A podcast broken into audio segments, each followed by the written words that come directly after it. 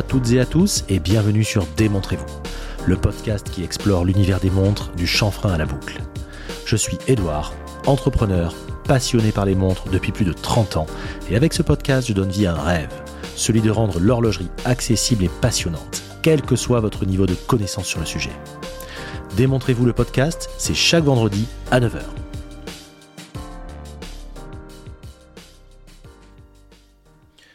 Je suis très heureux de vous accueillir pour ce nouvel épisode. Mais avant toute chose, je voulais une fois de plus vous remercier pour tous vos mails, commentaires et notes 5 étoiles. Vous êtes vraiment une communauté en or.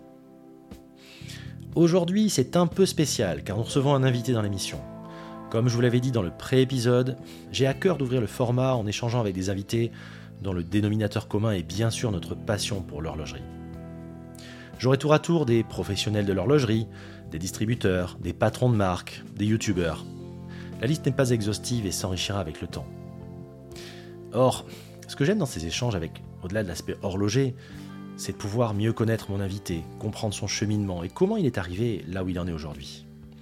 Bref, vous l'aurez compris, on parlera montre, mais pas que. Les références à des ouvrages ou des personnes qui sont faites pendant l'entretien sont détaillées dans la description de l'épisode. Grâce à cela, si quelque chose vous a plu ou interpellé, vous pourrez en apprendre davantage. Mon invité du jour est un personnage bien connu dans la diffusion de contenu horloger sur le web.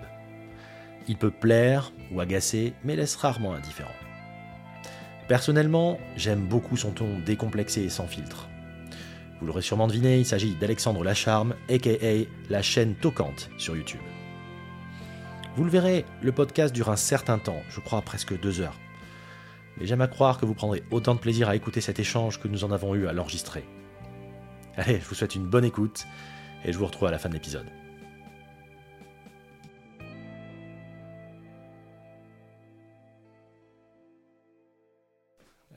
Salut Alexandre. Salut Edouard. Super content de t'avoir sur le podcast, vraiment. Euh, je sais qu'on a eu une, petite euh, entrevue récemment euh, sur Tocante et puis maintenant on le, fait sur le podcast, c'est plutôt cool. Et j'avais très envie bah, d'avoir un petit peu le, et le point de vue et le parcours du, on va dire, du trublion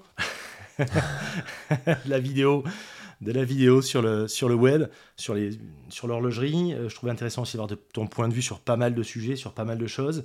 On va prendre ça sous un angle un petit peu différent. Euh, je suis passé sur le grill, c'est chacun son tour et c'est un petit peu à mon tour cette fois-ci. Euh, je vais d'abord te donner rapidement l'image moi que je peux avoir. Tu vas me dire si je suis dans le vrai ou dans le faux. Waouh, j'ai jamais été cuisiné comme ça là. Vas-y. Euh, alors déjà format pour ceux qui connaissent pas, s'il y en a encore aujourd'hui, euh, Tocante, donc euh, c'est une chaîne YouTube qui tu traites de l'horlogerie. Je crois que ça fait un an et demi maintenant que tu as commencé, si je dis pas de bêtises. Ouais, c'est ça, à peu près deux ans, deux ans, ouais, deux ans. Ouais. Ça fait bientôt deux ans, c'est parti, ben ça on va en parler, je vais te laisser après présenter là-dessus. Moi la vision que j'en ai en tout cas, c'est tu as voulu un format assez décalé. Tu as voulu euh, sortir de, de l'ambiance un peu feutrée que tu vois partout et qu'on entend partout et, euh, et, et, sur beaucoup de formats. Encore une fois, il en faut pour tout le monde et c'est ni bien ni pas bien, c'est comme ça et, ça, peut, ça peut correspondre. Ce qui manquait un petit peu, c'est le, voilà, le, petit bol d'oxygène en effet où tu apportes ça euh, avec un, langage sans concession, avec une vision qui est la tienne, avec puis tu enchaînes pas mal en plus maintenant, tu, tu vois quand même pas mal de monde d'horizons très différents. Donc je mm. disais le côté trublion, c'est-à-dire la personne un peu qui casse les codes de tout ça. Voilà, moi c'est un petit peu comme ça que je le vois. On peut parler euh, franchement et, euh, et qui est relativement en rupture avec ce qu'on peut voir. C'est assez clivant, on aime, on n'aime pas. Moi personnellement j'adore, donc c'est pour ça que je voulais que tu sois là aussi et, euh, et, ça me fait vraiment plaisir. Donc je te laisse la parole et te présenter à ton tour. Bah, merci Edouard pour cette petite intro. Merci de me recevoir sur ton podcast. J'étais très heureux de te recevoir sur le mien et ça a beaucoup plu. J'ai eu pas mal de retours, euh, même en message privé sur Instagram, de gens qui, bah, qui connaissaient déjà ou pas et qui appréciaient. Euh, pour répondre à ta question, euh, effectivement, je suis parti du, constat, du postulat. que l'horlogerie avait un côté un peu, un peu trop feutré, un peu trop propre, un peu trop bien peigné. Et euh, bah, je comprenais pas pourquoi. Et je me suis dit, bah tiens, tu vois, dans l'automobile par exemple, euh, tu as pas mal de gens qui ont un peu twisté le, euh, le ton, qui sont arrivés notamment sur YouTube ou même en podcast aussi, sur euh, du contenu de voiture un peu sympa, un peu funky, avec des gens qui se présentent pas experts, qui disent, bah voilà, moi je suis juste un passionné lambda, je suis pas un expert, mais ça m'empêche pas de partager ma passion, de rencontrer du monde, de donner la parole, de dire ce que je pense. Et dans l'horlogerie, de mon point de vue, après, j'ai pas la liste euh, exhaustive de, tous les acteurs, mais de mon point de vue, euh, ceux qui. Il fallait être très légitime pour parler de montre. Il fallait vraiment se positionner comme un expert. Est-ce que tu voyais sur, euh, sur Internet, sur les sites Internet, bien entendu, sur les blogs, sur les forums, encore pire C'était vraiment.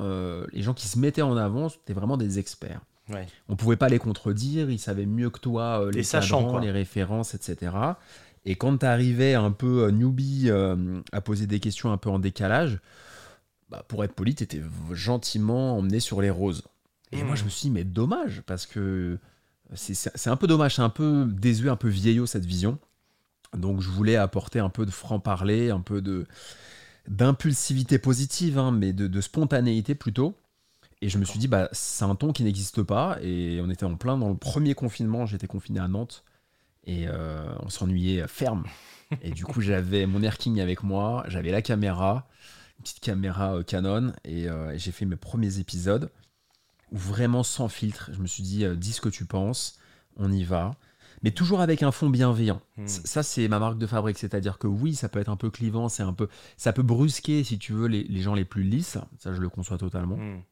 Mais il y a un fond bienveillant. Et ça, c'est le fil conducteur en fait de Tocante et des rencontres que je fais c'est qu'on peut dire ce qu'on pense, on peut avoir un peu de caractère, être un peu euh, presque brusque parfois dans le ton, mais, euh, mais voilà, on est bienveillant, tu vois, on n'est pas mm. là à raconter des conneries dans le dos. Les gens, les gens que, je, reçois, je les, apprécie, je les apprécie vraiment.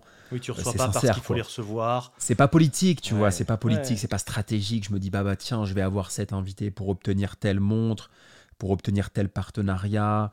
Euh, j'ai pas d'agent, je suis tout seul. Hein. Euh, je, suis tout seul, c'est moi le, la direction artistique d'Autocant, je fais ce que je veux. Si je veux balancer euh, une, deux vidéos le même jour ou une tous les jours, je le fais. Enfin, tu vois, je hmm. voulais cette liberté de ton et je voulais mettre en lumière euh, des, des, des gens du quotidien. D'accord. En, gros, un peu comme disait Fab à l'époque, jamais dans la tendance, toujours dans la bonne direction. Toujours dans la bonne direction. C'est la secret de connexion. Exactement. Très très bonne référence. Savent. Donc euh, toujours dans, dans la, la, bonne direction, je sais pas, mais dans ma direction en tout cas. Oui, c'est dans ce euh, bah, sens-là. en fait, c'est vraiment ma personnalité. C'est-à-dire que je, je, je force pas. beaucoup d'impro. je faisais du théâtre d'impro aussi à l'époque. donc mmh, ça m'a peut-être aidé, si tu veux, dans le ton de ce côté un peu impro. Euh, j'aimais beaucoup le rap, beaucoup les, les freestyles, l'impro. Enfin, tu vois, moi, j'avais cette culture-là quand j'étais gamin. Donc, c'est un peu ce que j'ai voulu faire. Euh, Avec un petit peu. On trouve un peu parfois euh, peut-être le côté un peu sniper que tu sais un peu. Moi, j'étais un peu à la Bafi, tu vois. J'adorais ça. C'est vraiment. moi, j'adore Bafi. Moi, Bafi, je suis. Ah, Bafi. Ah, mais Bafi, j'ai regardé un. Juste un, mentor, Un spectacle de Bafi à trois jours. Bafi, j'adore. C'est euh, ah l'émission qu'il faisait sur Europe. C'est marrant que tu fasses la, le, parallèle, mais oui, c'est un peu le, le, Bafi de l'horlogerie. Le côté sniper. En fait, moi, mon discours, c'est je m'en fous. Hmm. Euh, si ça vous plaît, c'est bien. Ça vous plaît pas, tant pis. Euh, je suis pas un mauvais gars. Euh, je dis juste ce que je pense et et puis qui même me suivent. Si ça te plaît pas, t'écoutes pas, comme dit Booba. En fait, c'est un peu ça. Voilà, exactement. Qui même me suivent et, et franchement, j'ai quasi, enfin, j'ai beaucoup de gens qui, qui apprécient ce que ce que je fais t'as as très peu de haters en réalité. Euh, même les haters, s'ils regardent les vidéos. Et puis, ça, ça répond à quelque chose qui, avait, qui était un besoin quelque part. Tu faisais allusion à quelque chose que je trouve très juste.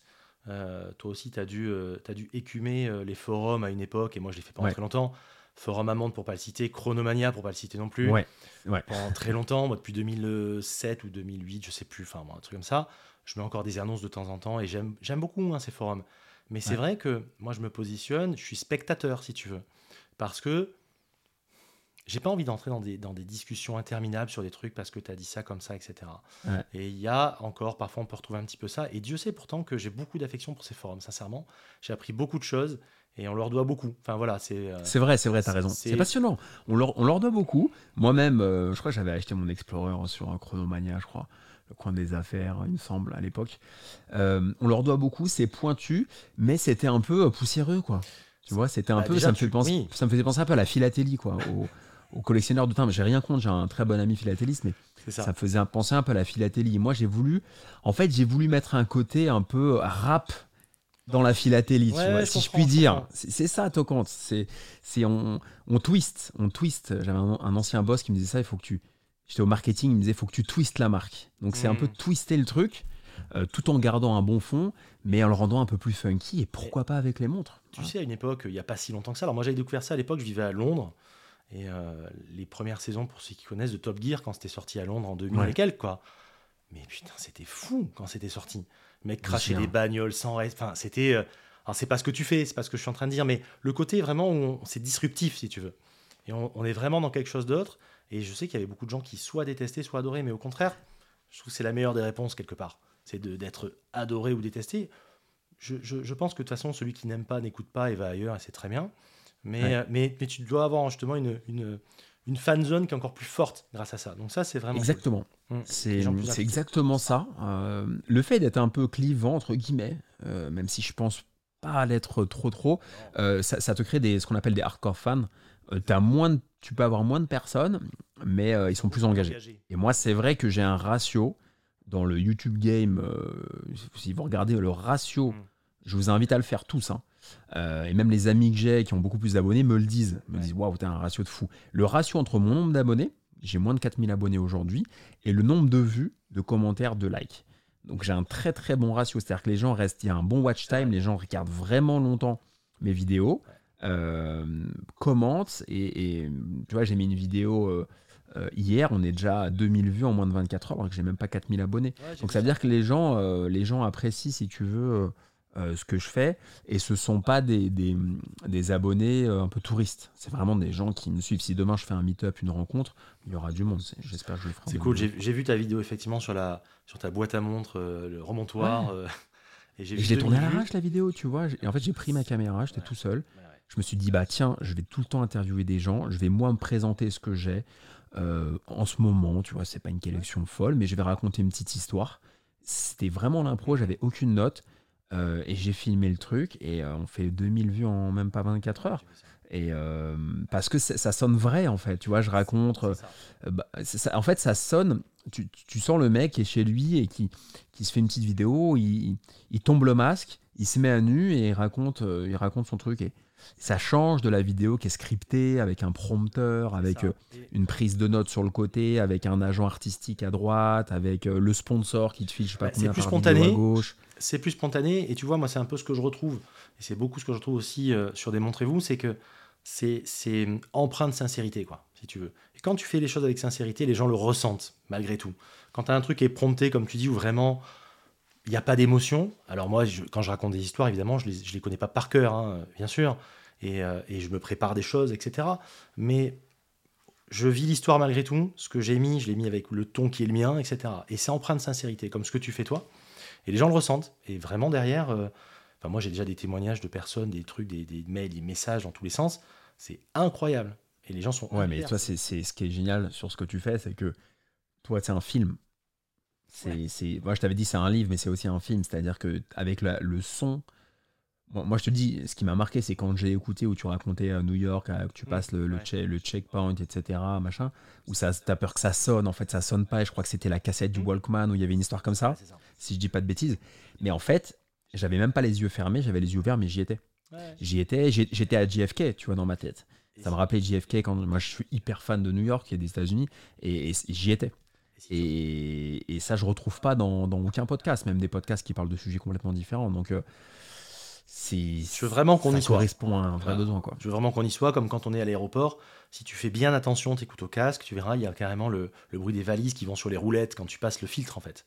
Donc euh, C'est incroyable. Je sais même pas comment tu fais ça. T'es, t'es un spéléologue du truc. t'écouteras ça, tu verras. Ouais, moi je suis, je suis un, je suis un, je suis un autiste pour ça. C'est un truc. Waouh. Non, mais j'ai écouté, je me suis dit, il, est, il va loin, il est, il est fort. Euh, revenons sur toi. Alors j'avais envie de savoir un petit peu plus. J'avais entendu quelques petites choses. Tu étais passé notamment euh, chez Mathieu Stéphanie, qu'on connaît tous les deux, qu'on aime beaucoup, euh, sur Génération Do It Yourself, sur la martingale, je sais plus. L'un des, Ouais, l'un la martingale. Sur la martingale, sûrement. Pour en savoir un peu- un peu plus sur ton parcours, parce que je trouve que ça explique certaines choses aussi. Ah, complètement. Dans les, dans les Ah, grandes lignes, est-ce que tu, comprendre ce le qui t'a parcours, emmené à ça? Voilà, tout simplement, ton parcours euh, Mm. pro.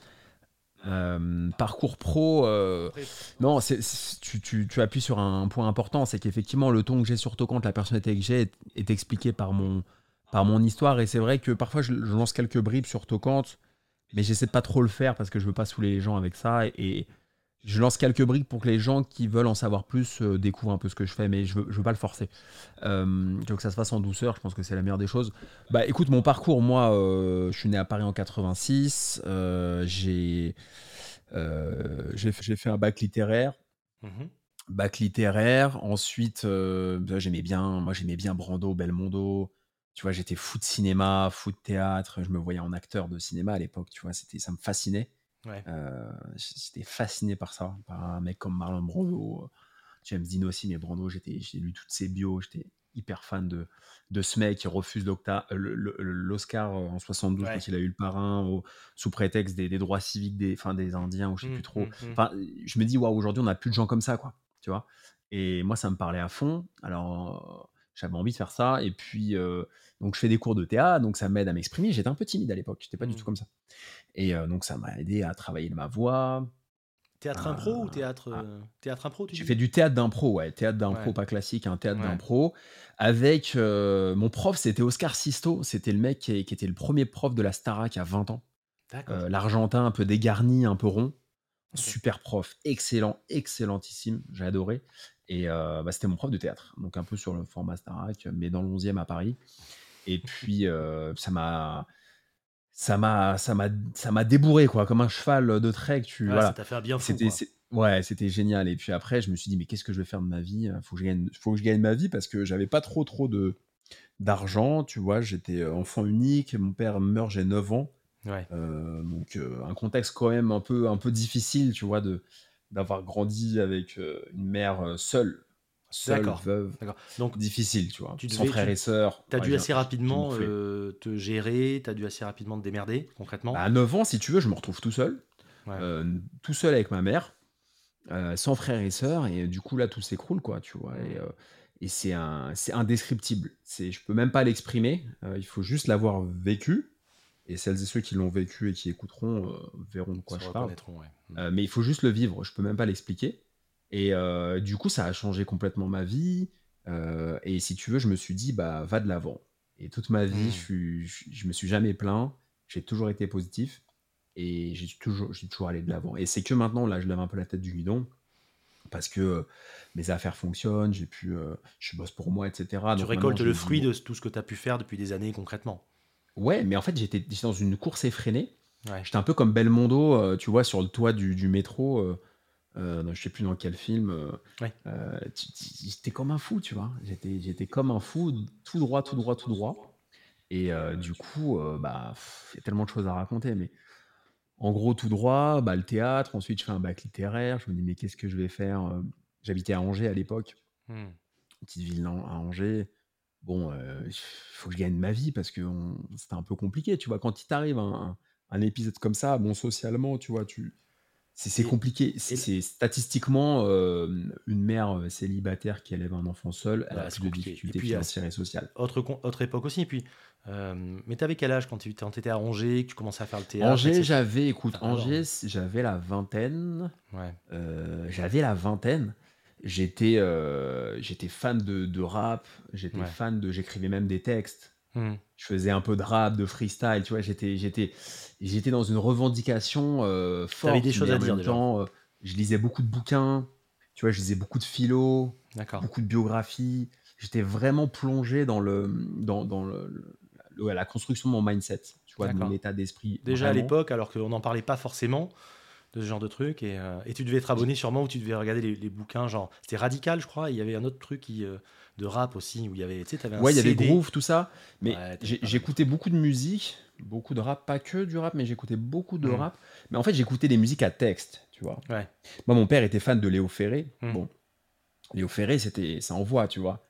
C'est un peu le rap d'aujourd'hui. Euh, c'était un peu le rap d'hier, et enfin le rap d'aujourd'hui, ce qu'il en, ce qu'il en reste, quoi. Mais disons que j'ai grandi, tu vois, à l'arrière de la voiture, quand, quand, on allait en Bourgogne euh, avec mon père, il y avait Léo Ferré, tu vois, ça te fout les larmes aux yeux, c'était puissant, quoi. Et, tu vois, j'y suis là. Quand j'ai... Quoi? Tu disais que, que, tu fermais les yeux et que tu voyais la scène, moi j'y suis là, je suis en train de te voir. Euh, ah, bah tu vois, bah, bah, bah je suis à l'arrière, dans je sais pas quoi. Je suis à l'arrière dans. Il avait une XM, une... Ah. il n'y a pas eu beaucoup des XM, une Citroën XM, tu vois, c'était la grosse voiture. J'ai dit CX, donc j'étais pas loin, j'étais la génération d'avant. Mais la XM. Ouais, ouais, ouais, exactement. La CX, c'était la génération d'avant. Bien vu. c'était la XM, tu vois, une belle XM verte comme les beaux cadrans de C'était une belle caisse à l'époque. Hein. C'était une jolie caisse à l'époque. C'était top à l'époque. Ouais. Et donc, du coup, j'étais à l'arrière de l'XM tout petit, je me souviens. Et puis, il y avait les, tu mettais les cassettes. Et tu vois, on arrivait dans la Nièvre comme ça, c'était un peu vallonné le Morvan. Et t'avais Léo Ferré qui berçait comme ça. Moi, j'étais tout Quand tu dis ça, ça me fait penser à la scène de. Ça me fait penser à la scène de Depardieu euh, dans les valseuses à la fin dans la DS, tu sais, quand tu es en train de rouler, là, et tu les coussins d'huile, ça me fait un peu penser à ça. Mais c'était ça, tu vois. Et, et c'était fort et ça m'a beaucoup marqué. Et c'est vrai que j'ai retrouvé ça, tu vois, à l'âge de 20 ans, alors hmm. autre, autre époque, maintenant dans la musique un peu plus, un peu plus à texte. Hein. Et j'écoutais beaucoup, je lisais beaucoup. Donc si tu veux, j'étais, je, savais pas ce que j'allais faire, j'étais un peu perdu, quoi. Mais je, j'essaie de me, je me, je savais qu'il fallait que je renforce mon, mon état d'esprit parce que ça, ça allait être costaud, quoi. De on sent une rage de vivre un peu. On sent une soif de vivre, de, de, de, de bouffer la vie, de, de, croquer ah le truc. C'est ça c'est fort. Je, ça, c'est j'ai toujours je pense que j'étais comme ça même avant hmm. mais j'ai toujours eu cette soif de de croquer quoi. de croquer la vie à pleines dents de, de, profiter des choses de je suis à fond quoi. Dans tout ce que je fais je suis à fond dans tout ce que j'entreprends et c'est oui c'est je suis pas mesuré je suis pas quelqu'un hmm. de, de, mesuré c'est à dire que je suis pas tout feu tout flamme je suis structuré quand même maintenant avec le temps mais euh, en fait quand tu prends conscience que tu peux perdre un parent à 9 ans euh, tu as envie de profiter de la vie quoi donc, euh, tu vois, tu, switches un peu. Tu, vois les choses différemment, c'est clair. Euh, tu vois les choses différemment. Tu vois, tu dis, bon, tu vois, t'en as qui vont se dire, bah tiens, je vais me payer telle montre à 70 ans ou telle voiture ou partir mm. en vacances. Hein. Moi, je me dis, écoute, si tu peux le faire, t'es en forme, fais-le. Bien sûr. J'ai, oui, j'ai une curiosité, une soif de la vie importante, ouais, qui se ressent dans ce que je fais. On le, sent dans ce que tu fais, et je trouve que ça apporte effectivement une certaine fraîcheur. C'est-à-dire que vraiment, mm. Euh, on, faisait on faisait allusion. On retrouve tout ce mix. Je me retrouve aussi beaucoup dans ce que tu dis. Le côté un peu sniper, le côté un peu à la, euh, amateur de Baffy, c'est des punchlines. Euh, amateur de. tu me parlais de Léo Ferré, moi c'était Brel, tu vois. Donc moi c'était ah, Brel. Brel, incroyable. À Brel, je suis un fou de Brel. Brel. À 11 ans, oh. j'écoutais du Brel, tu veux. Donc le, quand tu dis OVNI, le mec il collectionne des montres, il écoute Brel à 11 ans, tu veux. Le mec il est. Brel, incroyable. C'était un type que je trouvais mais hallucinant. Hallucinant. Euh, ce genre de choses, enfin tout un tas de choses, tu vois, espèce de rage de vivre. Et moi encore aujourd'hui, je sais pas si on te le dit, mais on me dit souvent, mais arrête, tu fais trop de trucs, arrête, arrête. Euh, mais c'est, mais pour moi, c'est même, c'est un bonheur en fait. C'est même pas. Ah, euh, et, et on, va parler justement des similitudes, puisque toi, tu as un parcours. Après, je vais te laisser continuer sur ce que tu disais sur ton parcours, mais tu as commencé un petit peu à te. À cette époque-là, tourner vers la partie parking invest ou c'était un petit peu après ça? Comment ça s'est déroulé après, en fait. C'est pas, pas très longtemps après.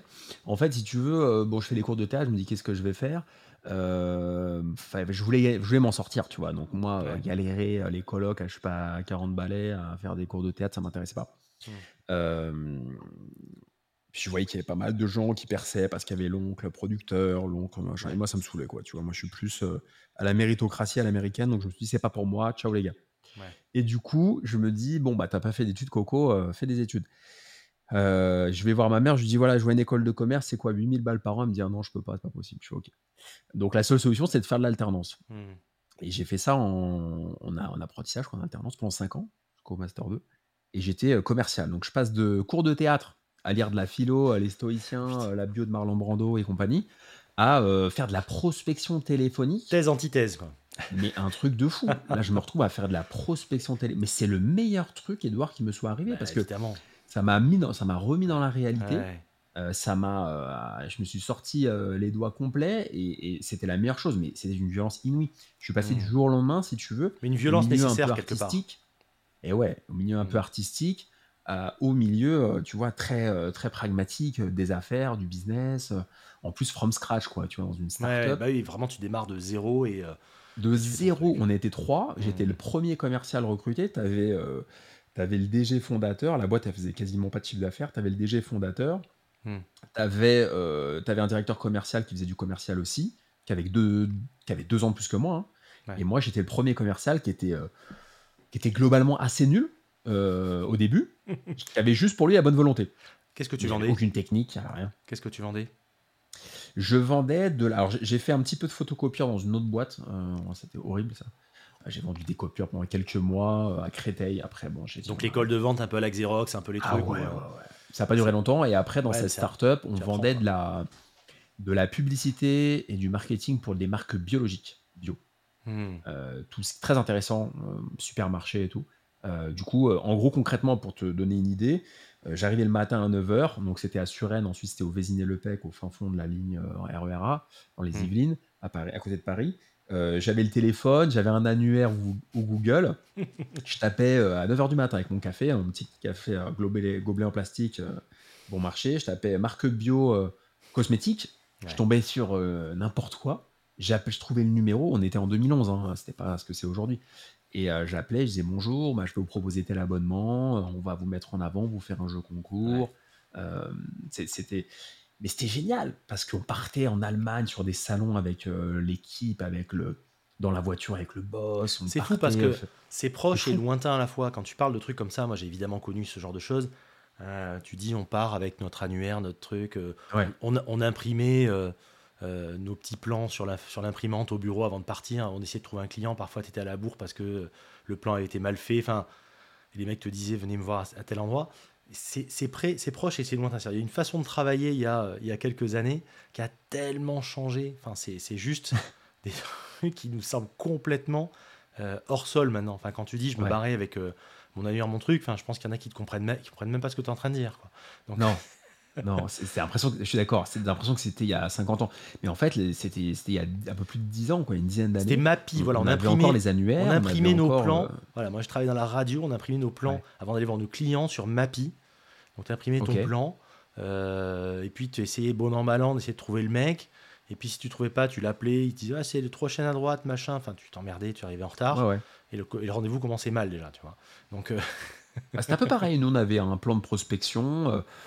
Le pire, c'est quand j'étais dans les photocopieurs euh, six mois avant. on m'a dit- En plus, j'avais le 8 à Paris, les quartiers chics. Je devais faire numéro pair, numéro impair. Je me souviens, je devais aller euh, voir des boîtes pour euh, racheter les contrats existants de, de copieurs et le renégocier en Mhm. vente d'autres. Ils me voyaient arriver, ils me disaient non, non, non, tu vois. Ah, Je me faisais des vents, mais à 20 mètres dans la porte comme ça. Mais là, à un moment, je me suis dit, on arrête. Et C'est pour ça que je suis parti et je suis allé dans cette boîte ouais. dans laquelle je suis resté trois ans. Et je suis resté en très très bon terme. D'ailleurs, il y a une des personnes de cette entreprise qui est abonnée à la chaîne, qui aime beaucoup les montres et qui m'a invité euh, récemment euh, à une cérémonie euh, de cette entreprise. Ouais. et on en parlait il y a dix ans en réunion et aujourd'hui ça s'est vraiment développé. Je suis très très fier de, de lui et de l'entreprise. Et m'ont invité. Euh, donc tu vois, j'ai bouclé la boucle. Ouais, Dix ans bien. après, j'ai été Mhm. réinvité euh, euh, à cet événement de cette entreprise. Donc, je garde un très très bon souvenir. J'ai même, j'en ai même parlé un peu dans, dans le bouquin de ce, ce moment-là. Euh, donc voilà, donc dans le dur, Et on passe du théâtre, de la musique à- au business. C'est-à-dire, c'est vraiment toutes ces petites briques qui, au moment où elles se passent, peuvent. Enfin, on peut se dire que ça n'a pas de sens finalement. Et quand tu les ajoutes et que tu les empiles une par une, finalement, ça constitue ce que tu es aujourd'hui et c'est hyper logique dans ton cheminement, quelque part. C'est ça qui est passionnant. Exact. Hmm. Tout à fait, c'est exactement ça. C'est-à-dire qu'on pourrait se dire, mais ça part dans tous les sens, mais en fait, non, c'est ce fait, qui pas a du tout. fait. Tu vois, j'ai quand tu regardes Tocante, il y a à la fois le côté carré où il y a quand même de la rigueur, etc. Tu vois, Il y a le côté lyrique, littéraire, il y a le côté tout. Il y a tout. Il y a un côté un peu littéraire où tu vois, j'aime bien euh, employer des mots un peu châtiés de temps en temps. J'aime bien le français, j'aime bien parler. Donc, si tu veux, ça fait le switch entre Ouais. l'époque, un peu, etc. C'est un mix de tout. Et si tu veux, la, la tambouille, la bouillabaisse, euh, bah, elle est pas trop mauvaise, a priori. Après, on va essayer de l'améliorer encore. En tout cas, elle parle à des gens, c'est ça qui est important. Elle parle à des une gens. fois. Elle Et, parle à des c'est, gens. voilà, et le switch, il est important. Euh, le point de bascule, moi, je sais quand j'ai décidé de faire des Montrez-vous, c'est de te dire, ça plaira pas à tout le monde, mais c'est pas grave en fait. Euh, ça plaira à une partie et cette partie sera engagée, une communauté engagée, parce que ça leur parlera justement. Tu vois, juste avant, le, avant de commencer euh, l'enregistrement du podcast, j'ai encore eu des messages sur la boîte Gmail. Ils se reconnaîtront, ceux qui m'ont envoyé des, choses là de courant de semaine, courant de semaine dernière. C'est incroyable les la bienveillance, les encouragements qu'on peut avoir sur ces choses-là. C'est fou, quoi. Et c'est des choses qui n'auraient pas été possibles, et tu connais ça forcément, sans, euh, sans Tocante. Des gens que tu n'aurais jamais rencontrés finalement. Ah, mais attends, j'ai rencontré. Incroyable. euh, je suis allé à Antibes, j'ai rencontré des, des gens. Je suis allé à Pertuis, Aix-en-Provence, Marseille, Hmm. euh, là, Bordeaux, j'espère, pour, pour, pour te voir aussi. Yes. et voir d'autres personnes, tu vois, mais, mais euh, même à l'étranger, des gens m'écrivent. Mais je pense qu'aujourd'hui, tu sais, Edouard, il y a tellement d'offres, il y a tellement de contenu, on est tellement submergé que je pense qu'il y a un retour au- au- à la sincérité et aux vraies valeurs. Et je pense que ceux qui vont tirer leur épingle du jeu, c'est ceux qui sont sincères, qui ne sont pas dans le calcul, et, Et, et- les gens sont pas idiots, euh, savent reconnaître. Et Non eux vont tirer sont- leur épingle du jeu. ouais, non seulement qu'ils sont sincères, mais qu'ils sont surtout alignés avec euh, leurs valeurs. C'est-à-dire que Intègre. euh, Voilà, aligné. C'est-à-dire que moi, ce que je voilà, fais et ce que tu fais, euh, ça correspond totalement à ce que je suis. C'est-à-dire je- quand je coupe le micro, je suis pas euh, aux antipodes de ce que je suis. Je suis exactement le même en fait. Hmm. Et ça correspond. Et toi, c'est, enfin, ça se sent et ça se sentirait euh, à l'inverse si tu le faisais pas. Donc après, pour enchaîner, tu as, continué dans l'invest alors? Enfin, tu as commencé dans l'invest. Alors dit, ouais, ouais, je commencé, je, c'est-à-dire que je veux être dans, du, bah, tu dans vois, là, l'investissement je, suis- je passif. dans le commercial, c'est dur et tout. Je me- Ouais. Enfin, j'en chie comme jamais. Alors, je fais beaucoup de sport à côté parce que le sport me permettait en fait de, de- de tenir, quoi. Tu vois et donc, je fais beaucoup de sport. Je faisais de la capoeira, jiu-jitsu brésilien, Ouais. euh, salle de sport, tout. Enfin, j'étais à fond, à fond, à fond. Et, hum, et du coup, à cette même période-là, au moment où c'est le plus dur, où j'arrive à, à commencer à, à m'améliorer en tant que, que commercial, euh, je me dis, bah tiens, je vais pas faire ça toute ma vie, je vais pas faire du, du phoning toute ma vie, c'est quand même super fatigant, quoi, tu vois. Tu peux le faire 40 un temps, mais c'est, extrêmement fatigant, comme tu dis. euh, C'est très fatigant. c'est une charge mentale qui est, qui est incroyable. Ah là là là là là là. Mais je me souviens, je rentrais, euh, tu vois, je bossais toute la journée, j'étais à une heure de, de RER, je bossais, je finissais à 19h, je retournais aller faire du sport jusqu'à 22, je rentrais chez moi à 23 tous les jours, quoi. Je partais à 8h, je, je rentrais à 23. Bon, après, j'étais jeune, tu vois. Euh, et du coup, à ce moment-là, je me dis, bah tiens, il faut peut-être trouver des leviers, et ma curiosité me pousse à, à me renseigner sur Internet, sur Amazon, regarder les bouquins, les vidéos, etc. Hmm. Et euh, j'entends parler d'investissement dans les parkings. Et je me dis, bah tiens, on va peut-être euh, on va peut-être se lancer. Et je me suis lancé à acheter un premier parking à Paris. Après, j'ai enchaîné jusqu'à euh, avoir un super fonds de roulement aujourd'hui, en vivre, à avoir sorti un bouquin en juin. Enfin, Et- et ça a changé à- ma vie totale, quoi. à une époque où euh, certains le faisaient, mais c'était pas du tout la mode que ça peut être aujourd'hui dans l'investissement. Enfin, Complètement. Aujourd'hui, et toi et moi, bon, moi je suis, je suis un petit peu là-dedans, pas dans le parking, mais dans d'autres choses, surtout plutôt IMO, que c'est une passion, encore une fois, c'est une martingale, hein, je sais pas. Mais euh, il y a une mode, c'est-à-dire qu'on est abreuvé de mecs qui, soi-disant, euh, ont fait une indépendance financière, qui font le mouvement FIRE, etc. Enfin, t'entends tout ça, quoi, c'est-à-dire la, la retraite à 40, euh, euh, vivre de tout ça, alors c'est possible. Mais ce qui me fait rigoler, c'est que les mecs voient le résultat, mais ne voient pas tout le cheminement qui a pu être fait entre-temps. Euh, des types qui disent, Mm. putain, t'as de la chance, toi. On doit, tu dois entendre ça. Moi, ils me disent, Ben, putain, t'as ça, t'as de la chance, euh, là, ça, ça tombe et tout. Ben ouais, mais sauf que, mec, quand t'étais à la plage ou je sais pas quoi, où tu faisais machin, moi, j'étais en train de faire euh, du placo, de la peinture, du parquet euh, sous 40 degrés dans un truc euh, dégueulasse pendant je sais pas combien de temps. Euh, Enfin, il y a, il y a eu plein de choses comme ça où, euh, où euh, finalement, je me faisais plaisir sur certaines choses et moins sur d'autres pour investir sur des choses. Voilà. Donc il y a vraiment toutes ces choses-là. Et aujourd'hui, c'est devenu à la mode quelque part tout ça. Comme tout le Ouais. monde veut être indépendant, comme tout le monde veut, comme on dit, il y a la grande démission, tout le monde veut partir. Euh, mais à- toi, tu as commencé en quelle année à faire ça? J'ai commencé en 2013. 2000, ouais, 2000, Ouais, donc vraiment au moment où on n'en parlait 2013. pas, finalement. Donc ça fait 10 ans. Et euh, ça, a été, enfin, ça a été difficile, c'est-à-dire que j'ai fait beaucoup de sacrifices, je dépensais pas un rond, j'étais loin des Rolex. Hein. Euh, je dépensais rien. euh, Une vie, euh, une vie frugale. Ah, j'avais une vie frugale, tu vois. Je me souviens quand on partait au ski, j'avais un copain qui était qui allait à Val d'Isère, une station hyper chère. Il y a un moment, une année, on y va. euh, On est trois, et puis eux, ils, ils dépensaient plus que moi, tu vois. Ils avaient un autre train de vie, quoi. Moi, j'étais ric-rac, mais euh, laisse tomber. Et on arrive là-bas, à un moment, euh, ils me disent ouais, bah tu veux pas rentrer, quoi, parce que. Enfin, ça sert à rien que tu viennes si c'est pour ne rien faire. J'arrivais pas à suivre. Ouais. On allait faire du ski le midi, t'avais un pauvre plat, steak frites à 25 balles et tout, les, la tartiflette à 35 en bas. Enfin, j'étais, raide, j'étais pendu. J'étais pendu. Je toussais En toute gros, la journée. Tu, Et, tu euh, priais à vois, chaque fois pour que la carte soit acceptée quand tu Ah, arrivais mais au j'étais, raide. Et si tu veux, mais, mais euh, pff, après, ça me, oh, ça me dérangeait pas parce que j'avais l'objectif. Mais c'est vrai que j'ai fait beaucoup de, ouais, j'ai fait beaucoup de sacrifices. euh. Ouais. Après, euh, bon, on n'a rien sans rien. Et c'est vrai que bah, aujourd'hui, euh, je pense que voilà, c'est la- phrase un peu bateau, mais qui est vraie, c'est que pour apprécier les bonnes choses, il faut, faut avoir connu des choses un peu moins sympas. Parce que moi, j'ai des copains qui ont toujours tout eu, euh, tout cuit, tout eu, euh, rien à conquérir. Ouais. Bah, aujourd'hui, c'est dans la, dans la cabessa, c'est ça, ça déprime sec. hein. Tu vois, c'est compliqué. hein. Ouais, C'est complicado. hein. Ouais, complètement. C'est après un bon orage qu'on peut apprécier le, le soleil, c'est vrai. Et, Et euh, tu vois, c'est, c'est. Alors, ça veut pas dire qu'il faut euh, s'auto-saboter, euh, tu vois, mais je pense que faut aller conquérir les choses. Et c'est comme le succès d'un podcast, le succès d'une chaîne YouTube, le succès de tout. ça passe par des moments compliqués. Si on bosse, si on est à fond, si. Il y a des moments où on doute un peu, etc. Mais enfin, il faut conquérir les choses. Je pense que c'est très très important enfin, dans, Et, et certaines, et certaines merdes qui peuvent arriver, des choses, effectivement, encore une fois, qui n'ont pas de sens, où tu dis putain, mais pourquoi il m'arrive ça aujourd'hui? Enfin, C'est ce que j'appelle, moi j'avais entendu ça dans une émission, ça s'appelait une femme qui parlait, qui appelait ça les cadeaux mal emballés de la vie. Et je trouvais que c'était une belle Mm. formule en fait. C'est c'est des choses qui sur le coup peuvent paraître comme des merdes ou des, ou des soucis et qui finalement te font avoir, un- te font faire un bond en avant dans ton mindset. Enfin, je veux dire, euh, je pense qu'on est un peu pareil sur certaines choses, mais moi, il y a des trucs où maintenant je suis, je suis warrior parce que, parce que je suis des merdes pas possibles et que et qu'il y a des choses qui ne t'altèrent pas finalement, ou en tout cas tu passes outre avec beaucoup plus de facilité. Tu vois ce que je veux dire? Ouais, ouais, tout a du sens en fait. Tout ce qui t'arrive, euh, il faut, faut en prendre un, un- un- faut, faut l'interpréter comme quelque chose de positif, mais ça- tout a du sens.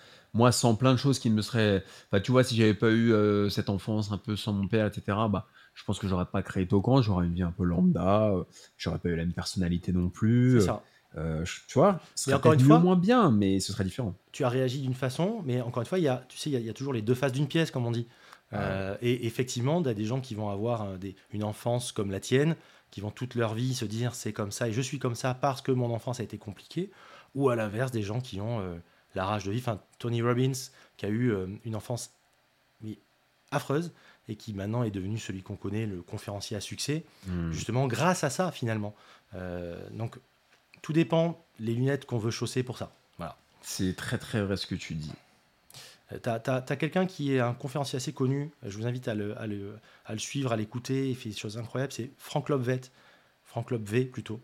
Je sais pas si vous connaissez, toi si tu connais. euh, Franck dit rien, L-O-P-V-E-T. euh, et c'est quelqu'un qui, voilà, justement, est très centré là-dessus et qui a. euh, qui aborde, c'est-à-dire qui n'aime pas le- la partie développement personnel, mais qui au contraire justement a un côté très disruptif dans ce monde-là, très intéressant à écouter sur la vision qu'on peut avoir et, et les lunettes qu'on peut chausser pour ça. Et euh, je t'invite à, à écouter, tu verras, c'est hyper hyper intéressant, vraiment. Les lunettes qu'on peut chausser, j'aime bien cette expression. C'est ça, tu choisis de voir ce que tu veux voir. hein. C'est Exactement. comment tu te vois toi-même, quoi.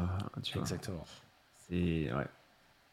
Euh, donc tu achètes tes parkings, tu enchaînes les parkings, ça Ouais, commence à, reste là, tu vois. fais la, tu Je es reste- toujours salarié à ce moment-là, tu, tu continues ta boule de neige, mais tu es toujours salarié.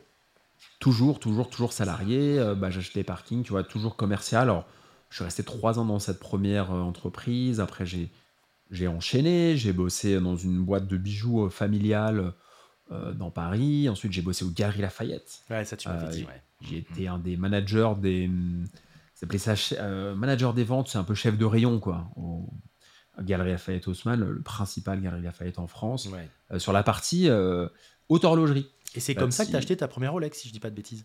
Alors, non, la première Rolex, Ah, je l'avais pardon. acheté un peu avant. Euh, la première Rolex, mais justement sur un des forums que tu as cité tout à l'heure, Hmm. euh, j'avais une copine à l'époque qui avait une Datejust, qui avait une Datejust 36 euh, cadran bah, gris clair, voilà, Datejust 36 là qu'ils ont affiné récemment, qui devait être de 2010, un truc comme ça, mais assez joli.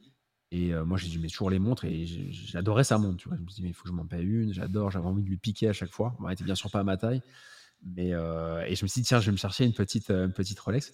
Et j'étais allé sur les forums, j'avais trouvé une petite Explorer de 2005. Euh, Puis ça valait pas très cher J'avais payé l'époque, en plus. 2600 Ouais. ou une connerie comme ça. 2600. ouais. Sans boîte, sans boîte papier, mais bien authentique. Ouais. voilà. Donc j'étais allé voir le mec dans le 16e, il, m'avait reçu dans un café. Le mec un peu grand bourgeois vieille France. Ah, le nombre de euh, fois, toi aussi, on a, on a fait euh, des transacts à Paris, dans des brasseries.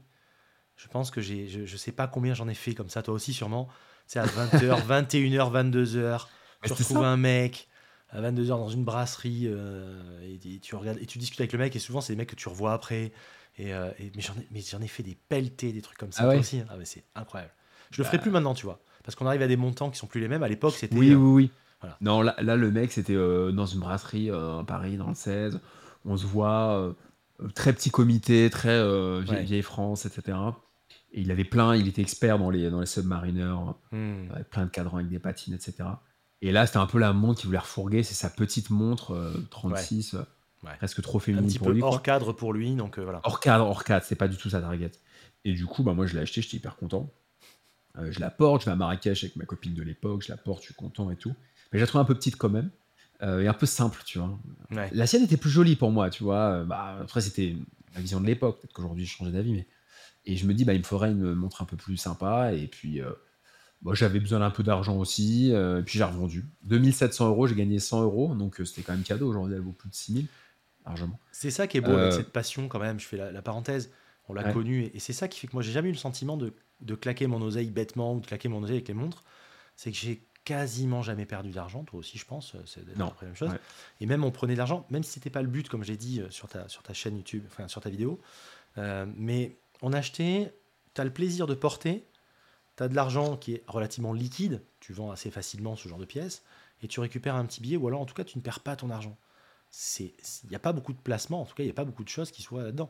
Et en plus, euh, c'est des sommes qui font que bah, c'est c'est- c'est du c'est du net d'impôt, c'est-à-dire c'est pas des choses, voilà, tu t'achètes, tu montes à 2000 euros ou à 1500 euros, tu la, tu la vends 2000, 2500, voilà, bon, tu passes à autre chose, tu achètes autre chose, etc. C'est quand même un, un grand plaisir d'avoir ce genre de C'est un grand passion. plaisir, c'est un placement Les bagnoles, c'est pas, c'est euh, chouette, mais c'est pas la même chose, par exemple. Comment? Les bagnoles, c'est chouette, mais c'est pas la même chose.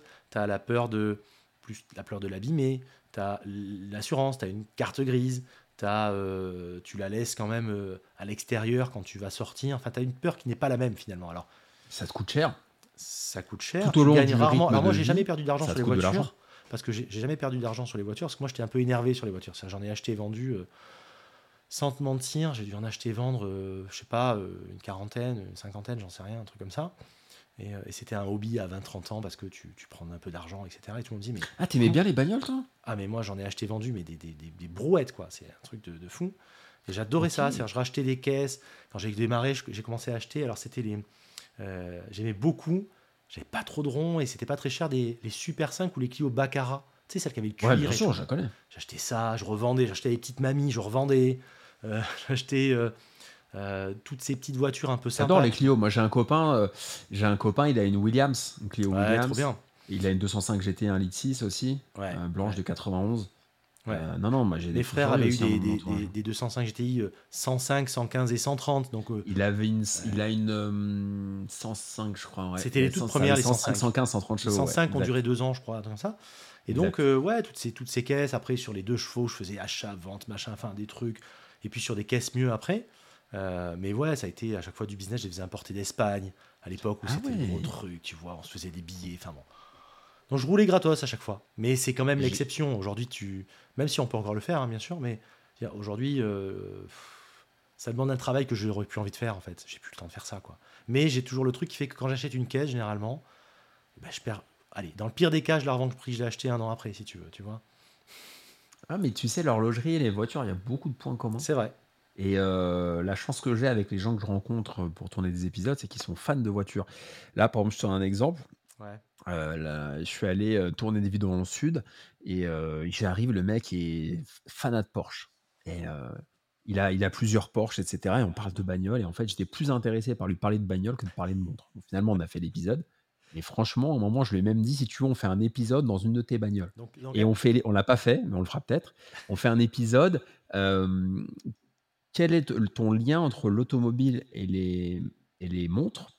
Et quelle montre tu as envie de porter avec Selon quelle voiture? Ouais, Tu vois, en fonction de la voiture que tu ouais, prends, tu, tu as envie d'avoir quelle montre? Et je voulais filmer ça dans, dans le dans l'habitacle, tu vois. Mhm. Et je pense qu'on le fera. Mais j'étais obsédé par ça parce que moi, je suis hyper fan de bagnole. Alors, j'habite à Paris, j'ai plus de voiture maintenant, mais ça me manque là. J'avais des voitures de fonction là, dans mon dernier boulot, mais maintenant j'en ai Mhm. plus. Mais je- moi, je suis hyper fan de voitures. Ah, j'adore ça. Bah, De toute façon, ap- après la chaîne Tocante, Alexandre va, va vous sortir la chaîne Caisseux, une deuxième chaîne Mais sur tu les sais bagnoles. que tu sais qu'en fait, je pense que j'ai fait Tocante parce que euh, bah, c'est plus facile d'avoir une montre qu'une voiture. Ouais. Tu vois, t'as pas besoin de te garer, machin.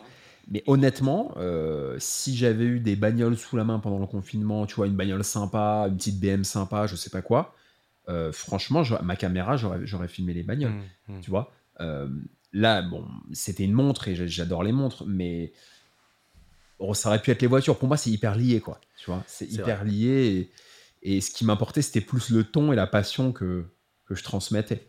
Euh, Bah, c'est comme euh, dans un ton, parce qu'on parlait de ton, de choses qu'on aimait bien, euh, c'est euh, petites observations automobiles, c'est ça? Euh, Le mec qui Ouais. est sur Paris, là, qui. qui... ouais, c'est très bien. C'est très très cool ça. Franchement, le mec est complètement décalé aussi. Mais t'avais pas ça dans les montres. C'est pour ça que je l'ai fait au vrai. compte. C'est qu'en fait, je suis d'accord avec toi. C'est-à-dire que vous regardez les voitures euh, sur YouTube, il y a plein de chaînes de voitures. Tu vois, euh, Il y a trop, plein de même, chaînes a de trop, voitures ouais. dans tout, comme lui, ou, ou même des mecs beaucoup plus mainstream qui ont, des millions d'abonnés maintenant, etc. Et il y a, il y a des gens qui cassent les codes, qui disent Moi, j'y connais rien. Salut les gars, j'y connais rien. Ouais. Bah, POA, c'est ça. hein. t'as même des mecs super riches. T'en as deux. euh, qui tourne des vidéos, qui dit j'y connais rien aux bagnoles, j'ai de l'argent, je, Mm. je m'en fous Mm. et, et- et je suis à l'arrache et je vais voir des gens qui sont pas de mon milieu, etc. Et ça, ça n'existait pas dans les montres. Et Dans les montres, t'avais que des experts. Et c'est intéressant parce que ce que tu dis, ce qui, était, ce qui est très vrai aussi dans les, dans les chaînes YouTube de bagnoles et tout, Mm. c'est que c'est très siloté. C'est-à-dire que c'est très. C'est les fans de, euh, de Porsche, les fans de Ferrari, les fans de Lambo, etc. Euh, comme si aujourd'hui, tu n'avais qu'une chaîne YouTube que, que sur du Rolex, que sur du GGR. Tu as moins ça. C'est-à-dire qu'en séance d'horlogerie, généralement, c'est relativement. euh, c'est plus large quand même, concrètement. Et, et sur les bagnoles, c'est hyper siloté. quoi. Et toi, c'est Ouais. vrai que tu, tu, tu vas sur tous les terrains, finalement. Moi, je vais sur tous les terrains. Alors, à un moment, j'ai un peu connecté Rolex parce que j'avais des Rolex sous la main et que les gens que avaient des Rolex et que j'aime bien cette marque. c'est la tête de gondole un je- peu. Tu, tu, tu, tu, Mais si je tu vais veux partout, aussi avoir hein. de la vue, de la vision et de la vue, de la visibilité pardon sur sur YouTube et compagnie. Bah, c'est sûr que si tu fais une revue sur une sub ou sur une digest, tu auras beaucoup plus de visibilité que sur une reverso par exemple. Ouais, mais ça peut être. euh, euh, en fait, c'est pas une stratégie en, je me- en me disant tiens, je vais avoir plus de vues Ouais. en faisant ça. C'est plutôt au gré des rencontres. Ok. Demain, j'ai un, mec ou une nana qui me contacte sur Instagram qui me dit Alex, j'ai une super collection de Gégère Lecoultre, euh, on se voit, mais avec grand bien plaisir. Et je serais Ouais. plus content de faire ça Hmm. que de reparler d'une énième Rolex Hmm. euh, simplement dans une config différente, avec la lunette cannelée ou la lunette lisse. Donc en fait, c'est plutôt au gré des rencontres. Euh, on peut même faire des écluses, euh, des, des, Daniel Wellington, des flic flags, je ne sais quoi. Mais euh, d'ailleurs, il y a de plus en plus de femmes qui, qui- qui me contactent et, et je suis très content. Mais c'est plus en, en termes d'opportunités de, de rencontres. Je fais une parenthèse et c'est très Mm. intéressant ce que tu dis. Euh, moi, je suis, je suis très attentif à la proportion de femmes qui suivent justement, moi pareil, sur le podcast. Et j'ai une proportion de femmes qui est de plus en plus importante. Et je trouve ça bien, enfin, concrètement, qu'on ait de plus en plus justement la gente féminine qui arrive sur les podcasts, sur les chaînes. Euh, J'aimerais bien qu'elle s'exprime un petit peu plus, justement, euh, aussi euh, dans des messages, dans des choses comme ça. Mais je trouve ça vraiment, c'est une tendance qui est positive. En tout cas, moi, je suis content de voir que euh, on est sur une tendance qui est en train de. Alors, c'est majoritairement, hein, on est vraiment aujourd'hui, on est sur du entre 80-20 et 90-10 hein, en, en- en audience hein, quand même. Un plus encore moins. Moi, je suis Ouais, sur du t'as- 90-10 j'ai- quasiment. Mais J'ai euh, euh, 96 ou 17% d'hommes. donc tu vois, je suis content, j'ai 10% de femmes, tu vois. Mais ça, c'est bien. C'est ouais, cool, ouais, c'est je suis bien. très content. Moi, j'ai- des femmes, mais euh, Parce qu'elles sont les femmes pointues s'intéressent souvent. aux hein. montres, tu Ouais. vois. Ouais. Euh, J'ai même rencontré à Marseille une, une experte en, en vente aux enchères. Hmm, On n'a pas fait d'épisode ensemble, on a pris un café sur le Vieux-Port à Marseille, mhm. mais qui est experte dans une grande maison très très connue de vente aux enchères. Et elle est passionnée de montres et on a parlé de montres pendant une heure, c'était génial. C'était Ouais, c'est génial.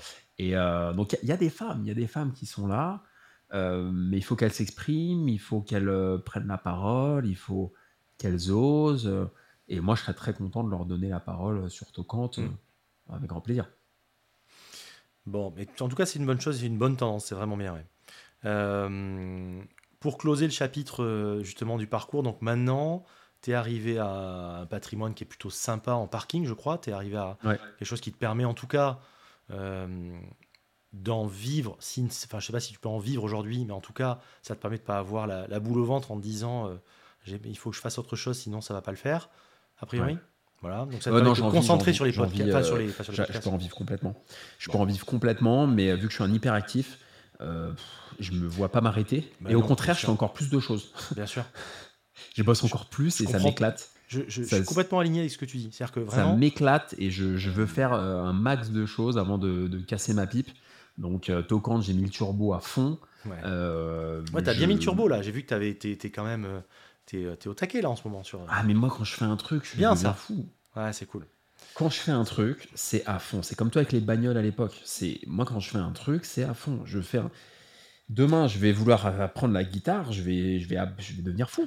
Je vais Bah, devenir. Je vais, je vais lot, tout le euh, contenu YouTube sur comment apprendre la guitare. Non, non. Moi, je, je suis un, je suis passionné dans la vie, C'est, euh, c'est ce que j'allais dire. C'est le lot des gens passionnés finalement. Passionné. Euh, et, et- et- et qui sont. Enfin, il y a une part, en fait, on est habité par quelque chose. Euh, et moi, Ah ouais. c'est vraiment ça. C'est-à-dire que si un truc m'intéresse, je me mets à fond dedans. J'ai pas envie de savoir à peu près. J'ai envie de, de maîtriser le sujet vraiment à fond. Et, euh, et Je c'est, suis- je ça suis devient une habité. passion. Euh, tu vois, quand je suis allé voir le- mon abonné avec qui on a fait une vidéo, qui m'a montré ses, ses, ses Porsche, qui m'a dit Tiens, euh, quand je la revends dans l'été prochain, je te, si tu veux, tu me la rachètes. Et puis le lendemain, je regardais les annonces sur, sur euh, je sais plus quel site où tu trouves des petites annonces ça, sur, la centrale, etc. Tu vois, j'étais comme un fou, mais en fait. Puis après, je me suis dit, bon, allez, euh, c'est pas l'urgence, passe à autre chose. Oui, c'est pas la priorité, etc. Et pendant, pendant 48 heures, j'étais, j'étais comme un gamin de 3 ans. Et moi, je suis tout le temps comme ça. C'est clair. Donc, euh, avec Tokan, je suis à fond et, non, mais et je suis régulier parce qu'il n'y a, que ça qui- y a que ça qui marche hein, sur, euh, Ouais. sur YouTube et dans tout. Ouais. Et maintenant, donc, si tu veux, bah, les parkings, ça marche bien. J'ai sorti le bouquin, il se vend très bien. Euh, et puis, euh, je vais commencer à investir aussi dans des petites startups. euh, tu vois, des petits tickets de Hmm. 10 000 par-ci, 10 000 par-là. Ça m'éclate parce que je suis face à des entrepreneurs qui sont hyper intelligents, hyper beaucoup plus matheux que moi. Ça percute très très vite. Moi, je fais un bac littéraire, tu sais. moi, les chiffres, c'était pas mon truc. Moi, j'ai appris avec le fait d'être commercial et d'avoir des parkings à, à compter, mais c'était pas mon affinité. J'étais pas un scientifique, moi, je suis pas un ingénieur. Hmm. Et du coup, bah, ils sont hyper smart et, et ça m'éclate. Ça m'éclate d'avoir des gamins de 20 ans euh, qui veulent révolutionner le monde en me disant Alex, on- tu nous files un peu d'argent, on donne du capital et puis après on va faire ci, faire Puis ça. ça tire moi, vers je le trouve haut. ça hyper stimulant. Tout ça, plus l'émission, plus tout ça, ça te tire vers le haut finalement. Enfin, euh, nous Complètement. la moyenne des gens que nous fréquentons, comme on dit toujours. hein, donc, euh, et, et Exactement. C'est le but. Ouais, je pense que c'est. Moi, je veux être entouré de gens qui soient pauvres, riches, euh, menuisiers, Ah oui, on, on parle pas du tout de, de- de- on de s'en richesse fout, quand on parle de s'en ça. hein. fout, mais je veux être entouré de gens en premier lieu bienveillants. Hmm. Voilà, c'est la, base de tout. hein. Euh, je crois que j'ai même mis ça en commentaire sur Tokan. J'ai dit, bah, avant de poster, il y a ton bienveillant. Je crois que tu l'as mis dans ton claim. Ouais, Bienveillant. Hmm. Et deuxième élément, euh, passionné. Passionné. euh, qui sont habités. Moi, tu vois, tu prends un, un, un peintre passionné par la peinture, il va, il va me mettre les larmes aux yeux quoi, quand il va m'expliquer son truc. Donc passionné, connecté à leurs émotions et euh, qui m'apprennent quelque chose, quoi, où on Mais, peut euh, s'apprendre. euh, tu- Et, et où, inté- moi, intellectuellement, c'est comme dans la séduction, c'était comme euh, Hmm. tu vois, avec les femmes, avec tout. C'est une j'ai besoin- ébullition en fait qui est en permanence. J'ai besoin d'être stimulé intellectuellement. Besoin d'être J'ai en besoin ébullition. qu'il y ait un truc. Je sais que moi, c'est ma femme, ça, ça fatigue mon, mon épouse parfois, puisque euh, quand on va quelque part, à chaque fois, je parle avec tout le monde et je rentre dans les sujets, c'est toujours enflammé, machin, mais dans le bon sens du terme, hein, bien sûr. Je me dit, putain, mais c'est pas possible, mais tu, tu... en tu connais tout le monde, en fait, à chaque fois. Parce que, parce que tu vas naturellement et de façon, euh, voilà, comme tu le dis si bien, quelqu'un qui est passionné par un sujet même que je ne connais pas, mais j'ai envie de savoir, de décortiquer comment ça s'est passé, quel est le cheminement, pourquoi il a fait ça, qu'est-ce qu'il habite, pourquoi il est comme ça, et de connaître sa passion quelque part. Et le temps où il va m'en parler, ça va me passionner autant que lui finalement. Tu vois un petit peu le, le- le- le délire quoi. Et c'est ça. Et à chaque fois il me dit mais c'est pas possible, euh, ça ça t'intéresse. Mais je dis mais tout m'intéresse en fait. Et toi je C'est pour ça que tu as créé un podcast. hein. C'est le lot de tous les, les hosts de podcast, en fait. Tu crées un podcast parce que tu as envie de comprendre, tu as envie de partager et tu as envie, en partageant, d'apprendre des choses. d'avoir cette Et ébullition. c'est pour ça que tu le fais. Évidemment. Et moi, euh, demain, euh, si j'ai des gens qui me disent ça, c'est pas bien, enfin, avec des critiques constructives, etc., mais je suis open, il n'y a aucun problème, encore une fois.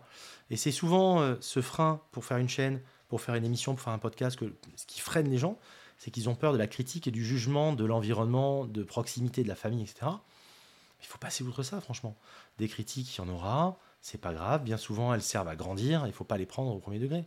C'est hyper important. Mais bon, encore, c'est encore un débat. totalement vrai et franchement mais on est après c'est c'est l'expérience aussi qui te fait accepter mais on a tous tout le monde qui écoute le podcast a été freiné par la peur du jugement du frère Mais- de la sœur du beau-frère Mais bien sûr. de la cousine Re- et moi aussi moi et moi, moi, mais, mais également. moi aussi sur des trucs ça m'a freiné mais sur, je pourrais donner plein d'exemples mais il y a plein de choses où j'ai pas fait parce que je me dis oh non La proportion des gens qui, euh, qui ont. Je crois que c'est un Français sur deux qui a, qui a un script de livre dans son tiroir en France. Ça, c'est un Français sur deux. waouh ah ouais J'avais, j'avais entendu ça récemment. Un sur deux qui a créé ou qui.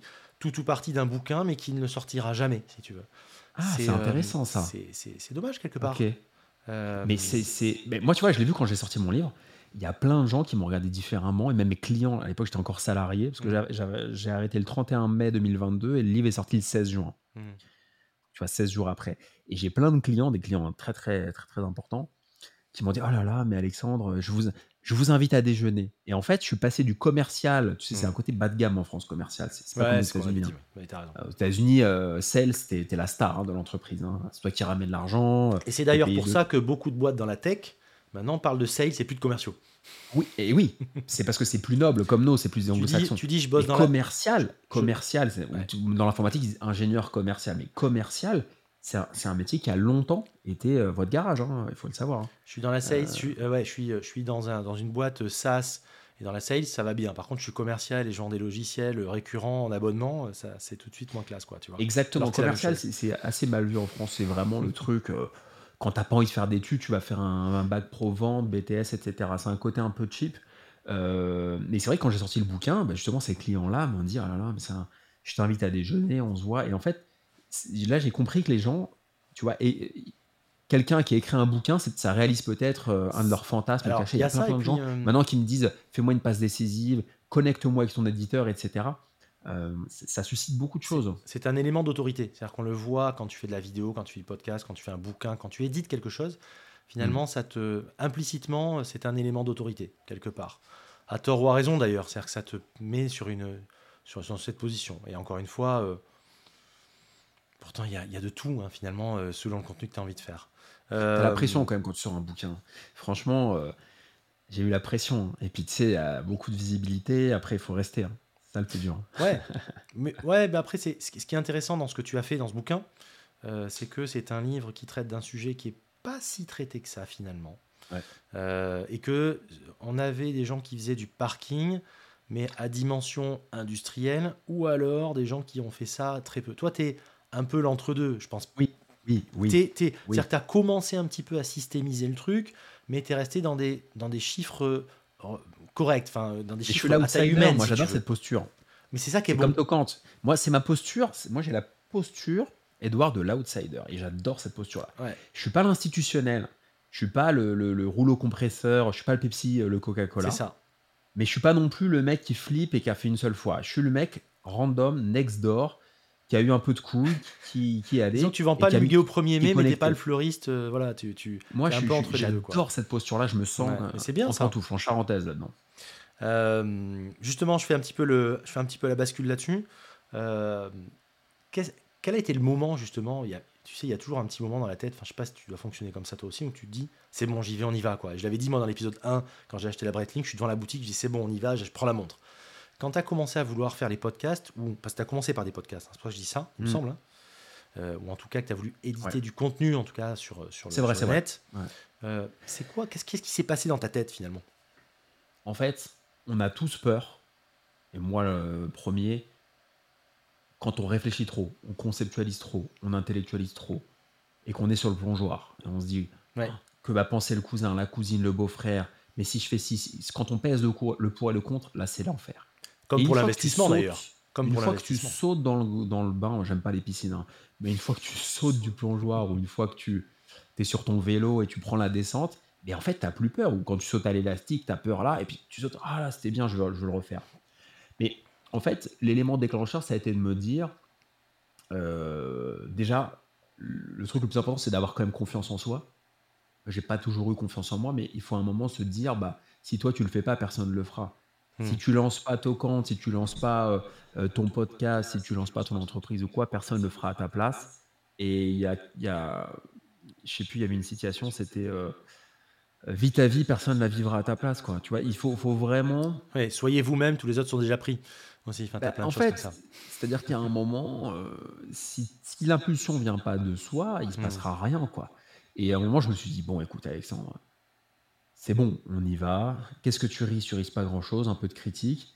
Et je me suis lancé. Et au moment où on se lance, au moment où j'ai fait mon premier podcast, au moment où j'ai fait la première vidéo, et ben la peur s'en va dès l'instant où tu reçois les premiers feedbacks Bien sûr. Les premiers, c'est-à-dire toi, ça a dû te faire pareil pour le podcast.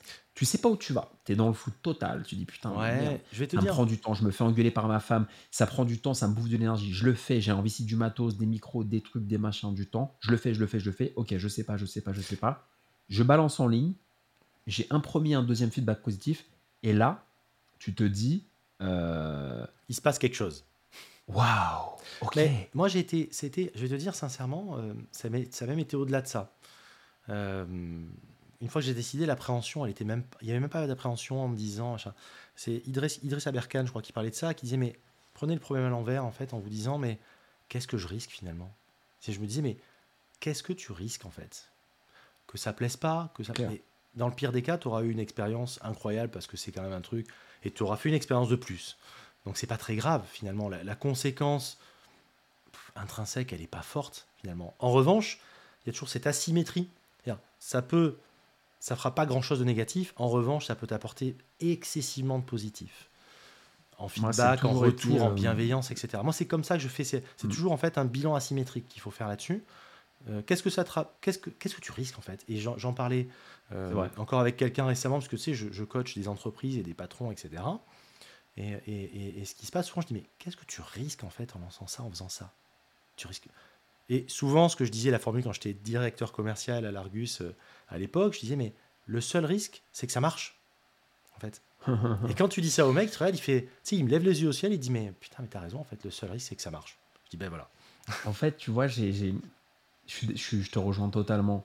Et, et ce qu'il faut, c'est, c'est agir, en fait. C'est dans l'action, ne pas avoir, arrêter d'avoir peur. Et le risque, c'est la peur. Mais c'est humain, encore Et une fois, on n'est pas en train de dire qu'on fait mieux que les humain, autres. mais hein. bien entendu. On a eu peur entendu, aussi, On hein, a bien tous sûr. peur. Mais moi, j'ai encore peur toute la journée sur plein de trucs. Mais tu vois, quand tu es entrepreneur, tu as peur euh, Ah bah pour ton. Sinon, t'es comment va être inconscient. l'exercice suivant euh, Est-ce que mon comptable est bien Est-ce qu'il va me faire le bon truc, le bon machin Moi, On a tout le temps peur.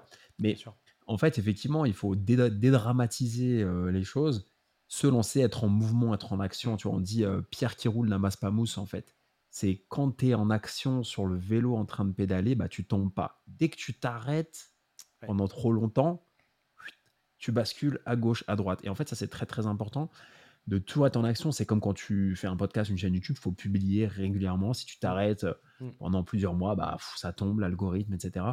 Donc, moi, j'ai toujours été, euh, j'ai toujours été dans l'action et j'ai tellement lu de bouquins inspirants aussi quand j'avais la vingtaine, quand j'étais un peu paumé.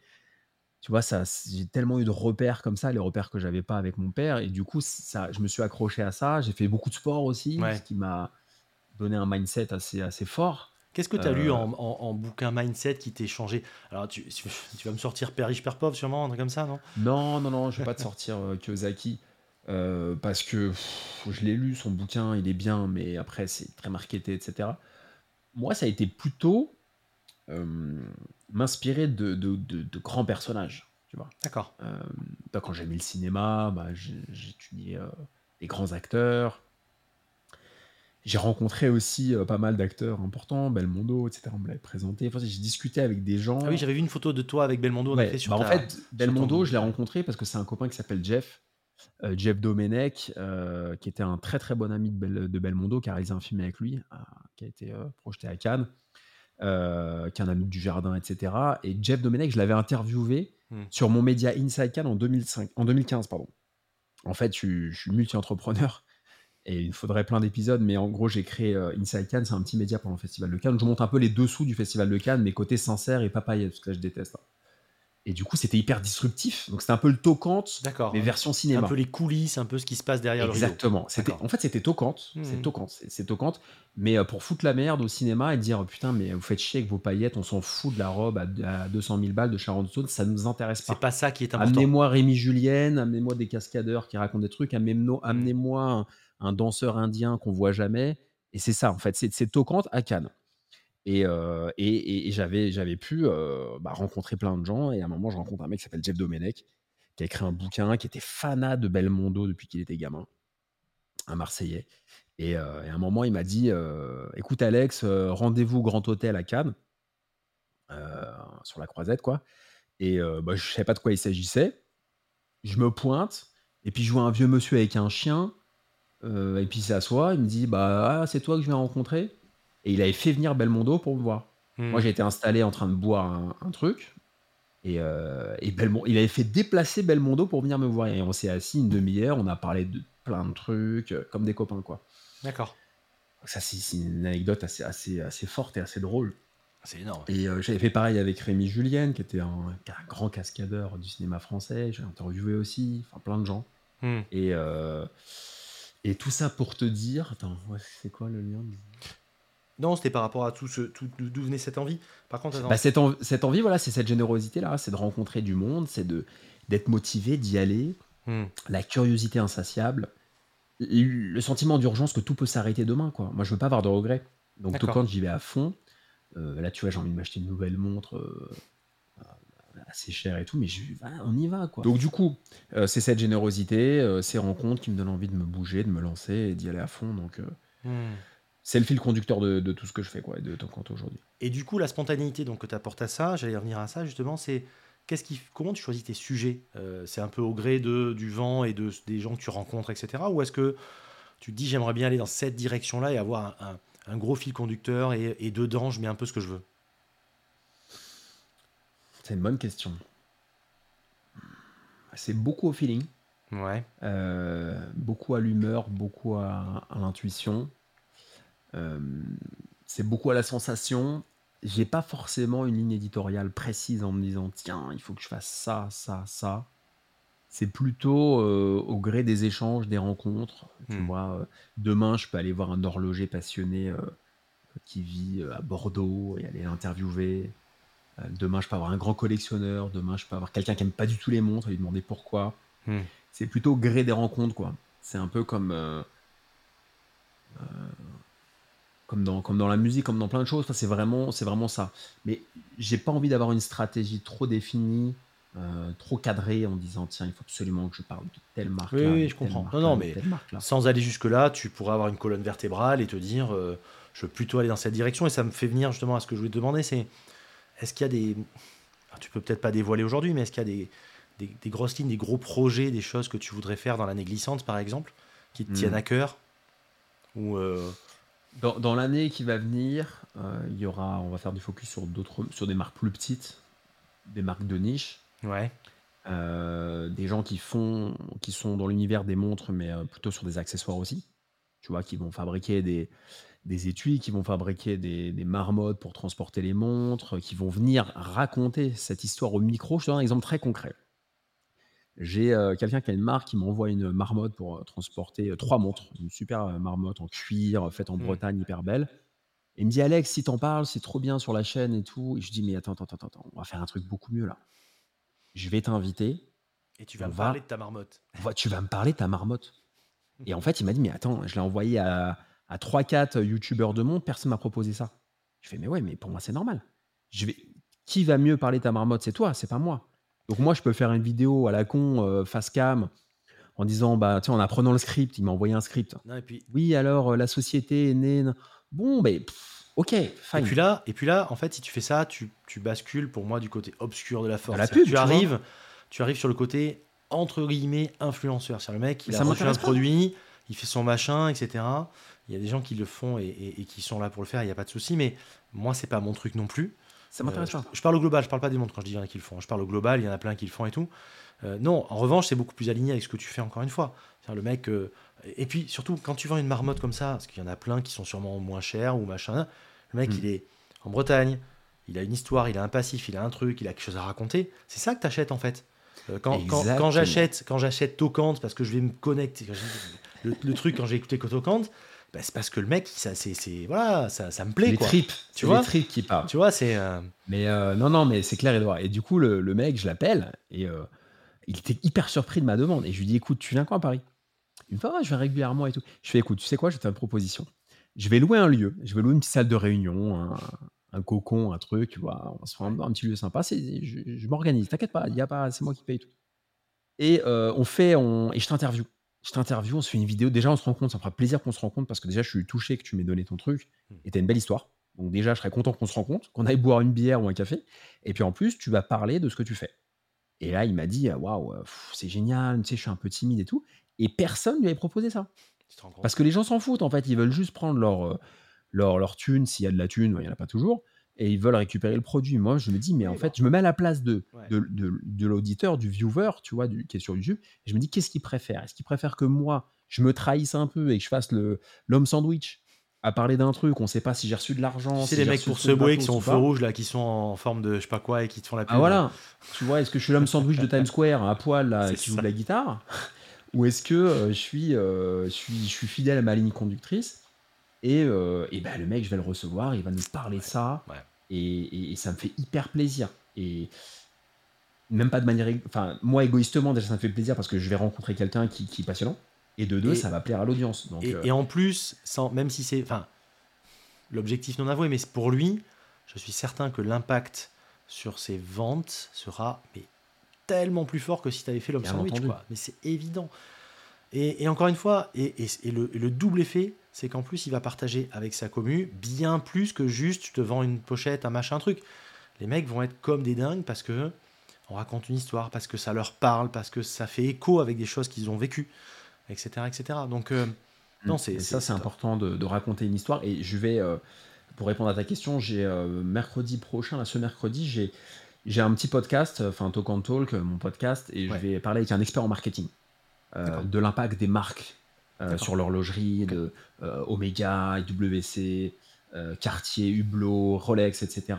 Mhm. Euh, quelle est la puissance marketing de ces marques, qu'est-ce qu'elles veulent dire, etc. Une conversation d'une heure à peu près, ça sort mercredi. Et du coup, j'ai envie d'aller là-dessus aussi, tu vois. Pour répondre à ta question, j'ai envie de pas uniquement rester focus sur le produit, sur la fiche technique. Complètement. c'est pas la fiche technique. Je ne suis pas le meilleur expert technique, mais je suis celui qui veut débusquer les Mmh. idées reçues, qui veut mettre en lumière des propos de fond comme tu le fais dans ton podcast, Mhm. euh, qui veut mettre en lumière des acteurs inconnus, tu vois, le mec qui est en, qui est en Bretagne, qui a la tête dans le guidon euh, sur son cuir. Euh, c'est ça, c'est ça que je veux, tu vois. C'est pas d'être dans la hype, c'est pas d'être dans que- le commercial. Pour aller dans le sens de l'histoire, ça. va dans le sens de l'histoire en fait. Euh, et c'est ce que Ah ouais. recherchent la plupart des gens aujourd'hui. Enfin, regarde les, les, les Kickstarter, toutes les petites Mm. marques, les choses qui se lancent comme ça.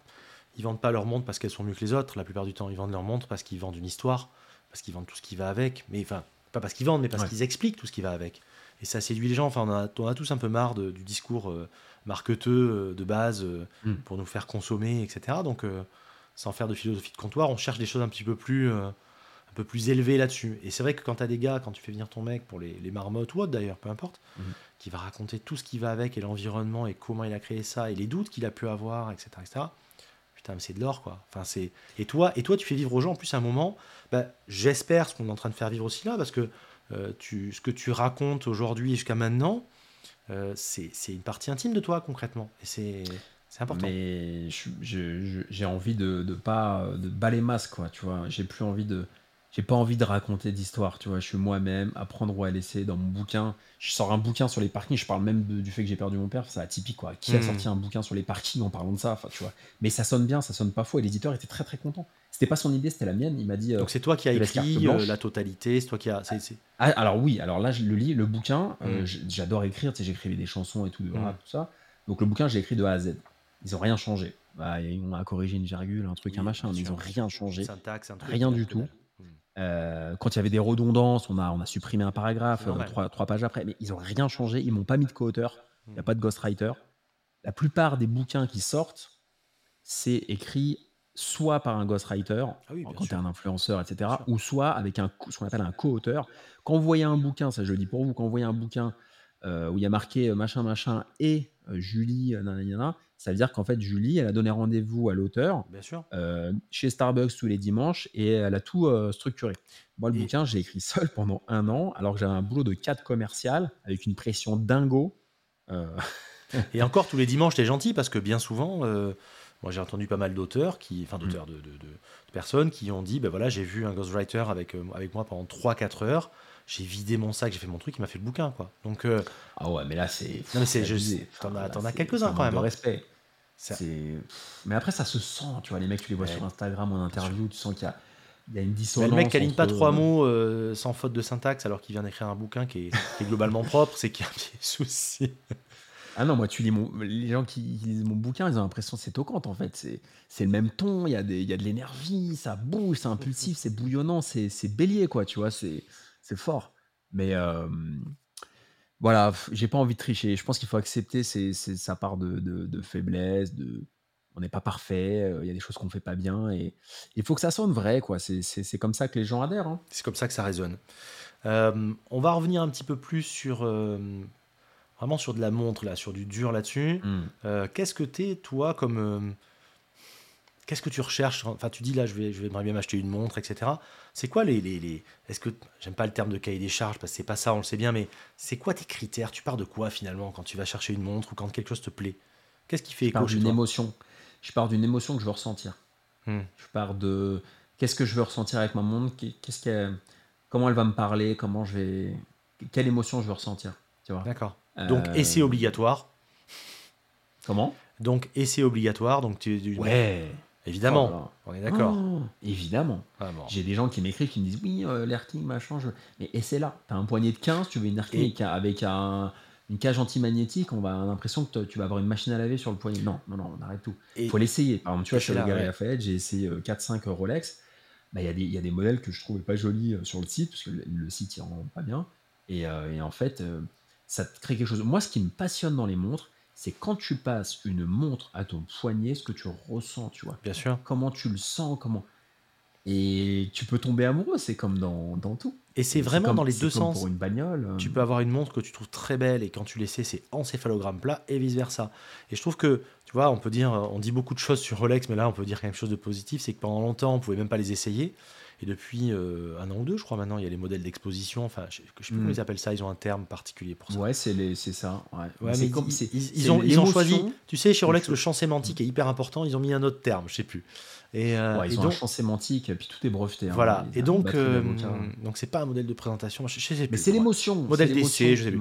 Et effectivement, maintenant, même si tu peux pas l'acheter, tu peux voir beaucoup de modèles maintenant en boutique ça change tout. Parce que les mecs, les mecs commandaient des, certains modèles de chez eux sans savoir si, si les cordes tombaient bien sur, leur poignet, sans savoir si le fond de boîte était plat ou pas plat, ou etc. Enfin, moi, je me souviens que par exemple, j'avais, j'étais tombé amoureux d'une, de la Sidwaller, de la C600. Et quand je l'essayais, après, ça n'allait pas parce que le fond de boîte était biseauté, était pas plat du tout. Donc, ce qui fait qu'elle elle semblait faire une espèce de cheminée, tu vois, sur le, sur le poignet. Mais ça, tu le sais que si tu l'essayes concrètement. Donc, euh, en fait, une montre, euh, tu sais, une montre ira avec quelqu'un, n'ira pas à l'autre personne. Ouais. En fonction de, du, de, la, de, la, de la teinte de la peau, tu vois, de la carnation, comme on dit, de la, carnation, de la peau, mmh. en fonction de la taille du poignet, de la forme. Tu vois, il y a des gens qui ont des poignets, euh, tu sais, un peu, un peu grassouillés, un peu enrobés, un peu ronds un peu arrondi. Avec l'os du poignet qui fait que la montre aussi euh, tombe pas pareil, t'as l'os. Enfin, t'as plein de gens qui ont des. Ouais, exactement. Tu vois, des poignets un petit peu plus anguleux, mmh. un peu plus secs. Euh, tu as des couleurs de peau qui vont avec des cadrans, et en fait, tant que vous n'essayez pas la montre, euh, ça, avec le, votre style vestimentaire, avec tout, la couleur des yeux, de la peau, etc., bah, vous pouvez pas savoir. Et tu as plein de gens qui veulent acheter des, tu vois, des, des, gros submarineurs 2022, 41, etc., et qui ont des tout petits poignets où ça va pas du tout, et puis après, euh, bah, ils les revendre, etc., tu vois. Non, je pense qu'il faut, euh, il faut essayer ça. Donc moi, ce qui me, ce qui me botte, c'est c'est vraiment à l'émotion quoi. Hmm. vraiment à hmm. l'émotion. Euh, c'est pas une... j'ai pas une stratégie de collectionneur en me disant bah tiens il me faut un jour une Patek là, et puis là je vais aller je vais acheter une Speedmaster parce que tu sais c'est vraiment ce qui me manque dans ma collection. Et puis là hmm. il me faudrait peut-être une Reverso parce que GGR c'est pas mal. Euh, non. C'est euh, oui c'est pas tu cherches pas forcément une cohérence de collection mais c'est au gré de ce qui te plaît au fur et à mesure que tu essayes quoi, concrètement. Ouais. Et j'espère être surpris par plein de marques par plein de modèles mais euh, moi, je suis le genre de mec coup de cœur. Tu vois, il euh, euh, faut que je me calme, hein, parce que je suis le genre, si je rentre dans une boutique et qu'il y a du stock, je suis capable de ne pas avoir prévu d'acheter une montre, d'essayer une montre et de me mmh. dire waouh, elle est incroyable, elle va me trotter dans la tête pendant deux jours. Arrête, ça me fait ça. Ça m'a fait ça. Je suis allé, je suis allé vendredi soir pour l'inauguration des nouveaux locaux d'une boutique à Bordeaux qui s'appelle Mornier. Euh, ils ont quatre boutiques et j'ai essayé des modèles et au début, bon, euh, des, modèles connus, moins connus, etc. il y en a une qui me donne mal à la tête depuis quatre jours, là, j'avoue. Euh. Pense à autre chose, va faire du sport. Je vais, aller, je vais aller courir une heure ou deux là parce que c'est. va, va courir, tu vois. Mais non, je, je, suis comme toi. Mais c'est comme dans tout, c'est comme quand tu rencontres quelqu'un, parfois ça match, ça match pas. Hein. ne Tu l'expliques pas, c'est pas rationnel. Donc une montre, c'est pareil. C'est un peu chimique comme pour une personne. Il y a des personnes, comme quand tu rencontres une femme ou, un homme d'ailleurs, hein, c'est près euh, c'est chimique, il y a un truc qui se passe, ou en amitié. C'est chimique. Et puis moi, je pense que tu es pareil. Je, enfin, les gens que j'apprécie pas, je sais pas faire le, je sais pas faire le. Ah moi non plus. Bonne figure. Ça, moi, ça se voit, mais ça se voit. Ça m'est pas arrivé sur Tocan, tu vois. Euh, pour, euh, j'ai fait, j'ai rencontré pas mal de gens. Il y avait pas mal d'épisodes. Ça m'est pas arrivé. Ça en plus, une question que je vais te poser. Est-ce que est-ce que as déjà eu le, le truc, tu sais, tu interviews un gars, un gars, une personne, je veux dire, euh, et, et, au bout de deux minutes, tu sais, c'est un peu comme quand tu faisais un rendez-vous avec quelqu'un. Ça va être long, tu dis putain, la soirée va être longue. Oh merde. j'aurais dû le faire. J'aurais dû la faire tout seul la vidéo face cam. Oh la vache. Franchement, attends, je vais te, dire euh, réellement. Euh, Sans citer de nom. Hein. Il y a plus ou moins de feeling. Tu vois, il y a plus ou moins de feeling et ça se ressent je à la caméra. Ouais. Mais ça m'est pas arrivé d'avoir un truc où je me dis qu'est-ce que je fous là quoi. Je suis fou. Qu'est-ce que je fous là Ça m'est pas arrivé euh, après, tu as plus ou moins d'affinité, forcément, ça c'est normal. Mais, euh, mais, mais après, je trouve que plus la personne est à l'aise, Les gens sont pas forcément toujours à l'aise devant la caméra. Mais plus la personne est à l'aise, plus elle donne un- elle ouvre le champ d'action pour créer des- de l'affinité. Ouais, ouais, ouais. Oui, et puis, et puis tu fonctionnes à l'instinct. Donc, euh, moi, je sais que je fonctionne à l'instinct. C'est-à-dire, je, je sens les gens ou pas. Je me trompe rarement. Ça, peut, ça m'est arrivé de me tromper, mais c'est plutôt rare. Euh, donc, quand tu sens quelqu'un avant de faire l'émission et que tu, tu te dis ça, ça peut le faire, globalement, ça le fait en général.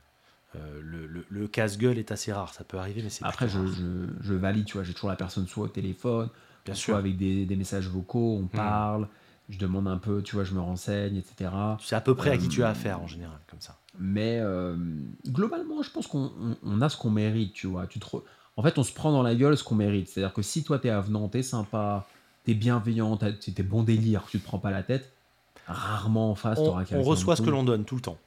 Euh, tu reçois ce que tu donnes et moi, tu vois, je donne que de la générosité, euh, de la de l'énergie, de la spontanéité et en face, bah, les gens euh, vont pas être froids, quoi. Sinon, c'est Ouais. bizarre. Donc, Tu sais, ça me rappelle le, le film Les Petits Mouchoirs, où, euh, Mm. où t'as Cluzet et Bonneton, tu sais, puis à un moment, Cluzet devient fou et avec sa hache, il est en train de tout péter dans la, dans la baraque.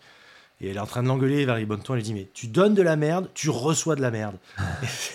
Mais c'est vrai, c'est vrai. Tu reçois de la merde dans les commentaires, tu reçois. De toute façon, les gens sont pas cons et ressentent tout. Donc, euh, si on fait de la qualité, tôt ou tard, ça va Mm. payer. C'est qu'une question de temps, en fait. C'est tout. C'est exactement ça. C'est exactement ça. Euh, alors, question un peu dérivée de ce que je t'ai demandé avant. Je voulais savoir, toi, qu'est-ce que tu regardes en premier dans, dans une montre? La phrase est un peu dérivée. Euh, Mais euh, est-ce qu'il y a un truc qui te qui pour toi est rédhibitoire? C'est un truc, même la montre Ouais. mais il y a ça, tu dis ah c'est pas possible quoi. Ça va être. euh, Qu'est-ce que je vais regarder en premier? Le cadran. Le cadran, pour Mm. moi, il est important.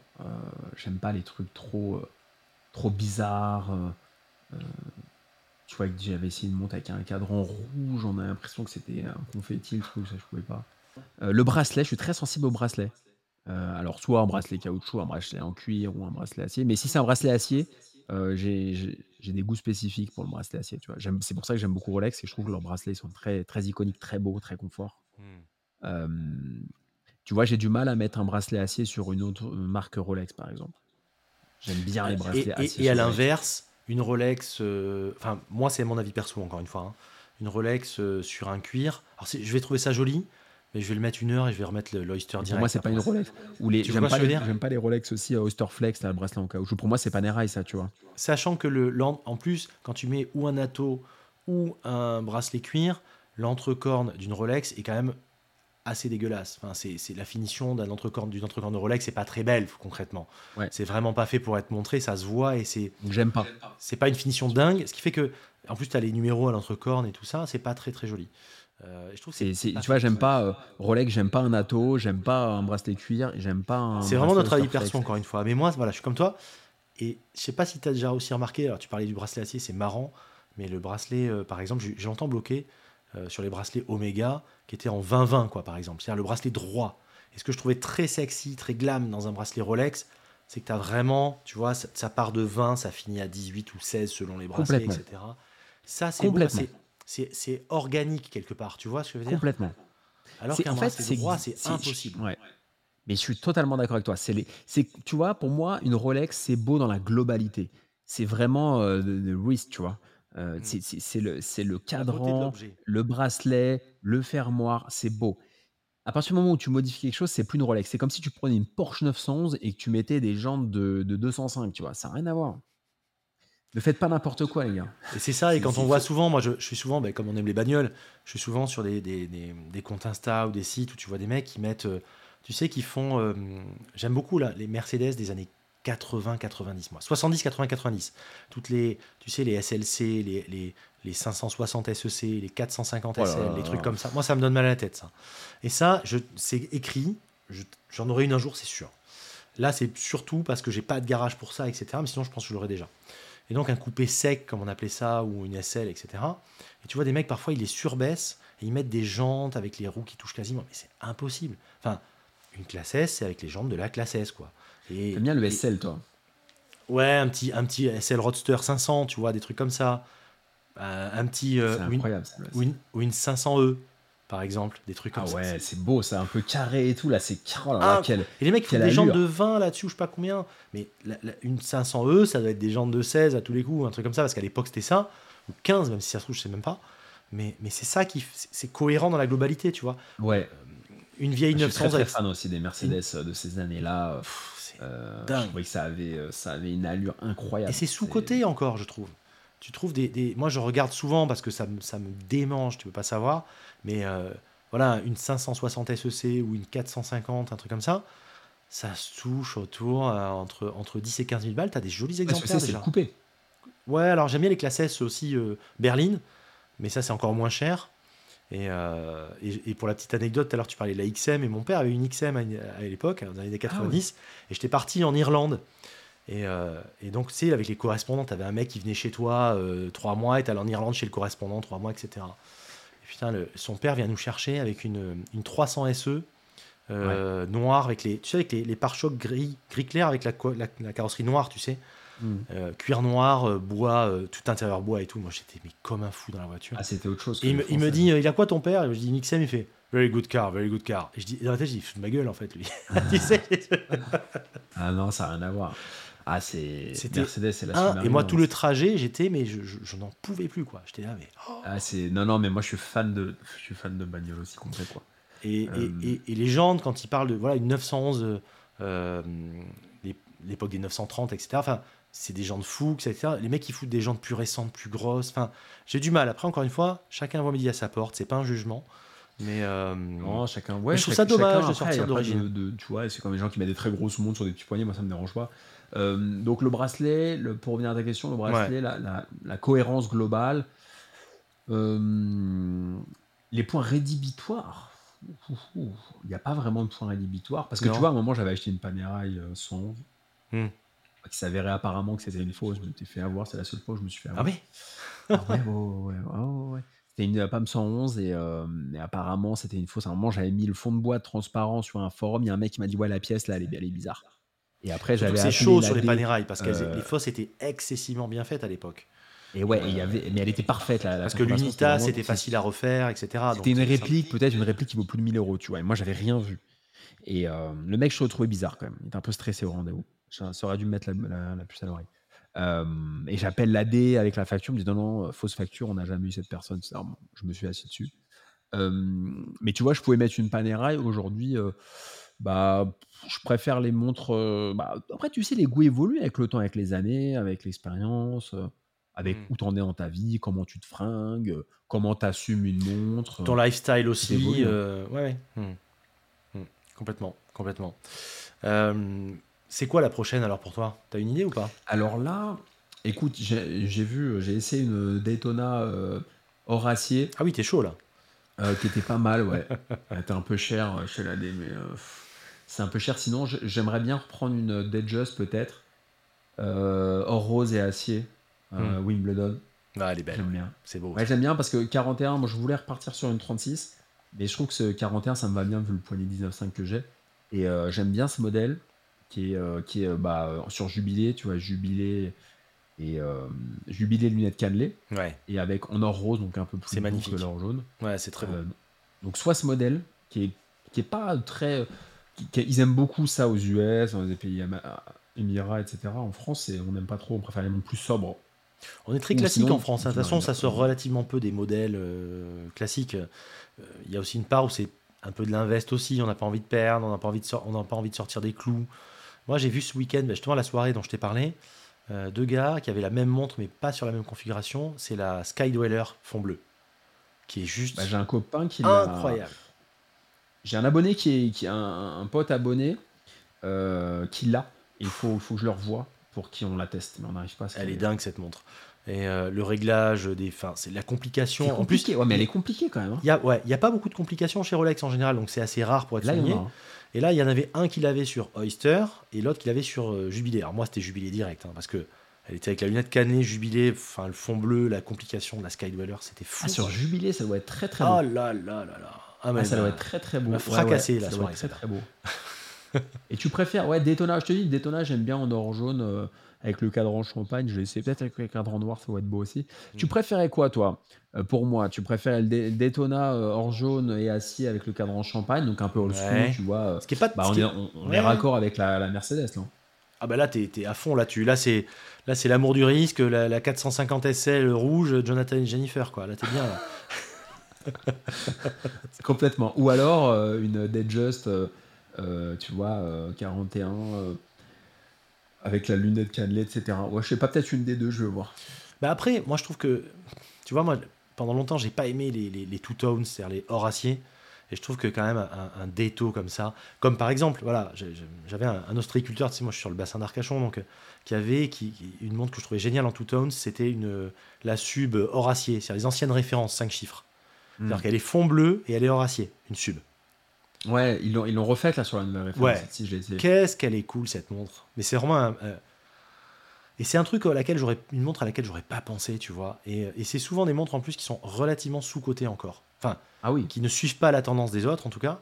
Et je pense que c'est des montres qui vont augmenter dans le temps parce que les gens viennent de plus en plus à ça. On, se rend compte qu'il y a, il y a un petit côté décalé comme ça. il y a un- il y a- et tu peux de plus en plus porter ça, même décontracté. Quoi. Tu vois des mecs maintenant euh, qui portent ça même en t-shirt, quoi. Tu vois, alors qu'avant. Bah, euh, moi, c'est, c'est plus mon style en ce moment. C'est-à-dire que pendant longtemps, j'étais en, bah, C'est j'étais en très West Coast, tout ça. euh, Je m'étais, je m'étais, tu vois, j'aimais bien acheter de belles godasses, tout ça. ouais. Maintenant, je m'en fous complètement. Et vu que je rencontre des start-upers, euh, ils sont tous en hoodie. euh, Mais grave, mais, non, mais bien sûr. euh, pas en Audi, hein, ils sont en vélo, hein, mais en hoodie. Oui, mais on dit comme Euh, ce que je porte là. Voilà, Ensuite à capuche pour ceux qui connaissent pas le terme. Ils sont en basket, euh, ils s'en foutent. Mais bien sûr. Mais bien L'habit sûr, fait pas le moine, ils s'en foutent complet. bien sûr. Euh, et moi, j'adore les gens qui s'en foutent, qui n'ont rien à prouver et qui sont complètement décomplexés par ça. Et moi, je trouve ça très sympa de porter une jolie montre, pourquoi Ouais. pas un peu sophistiquée, Ouais, avec un look Ouais. très très je suis sportif. d'accord. Ouais, j'adore ça. Moi, j'adore. J'adore. Les mecs qui se pointent parfois que tu vois, tu sais, qui sont. euh, moi, j'ai un client, enfin un ancien client à moi comme ça. Il se pointait, il venait avec son T-Max, en t-shirt, avec un vieux jean, et il avait une, une Royal Oak, euh, une Kasparov, tu vois. Mais c'est la grande classe pour moi, toi, tu vois. Mais c'est vrai que c'est. mais je trouve que c'est vraiment. euh, c'est sympa d'être habillé un peu à l'arrache. Ouais, j'aime bien. euh, et puis d'avoir juste la montre qui t'habille.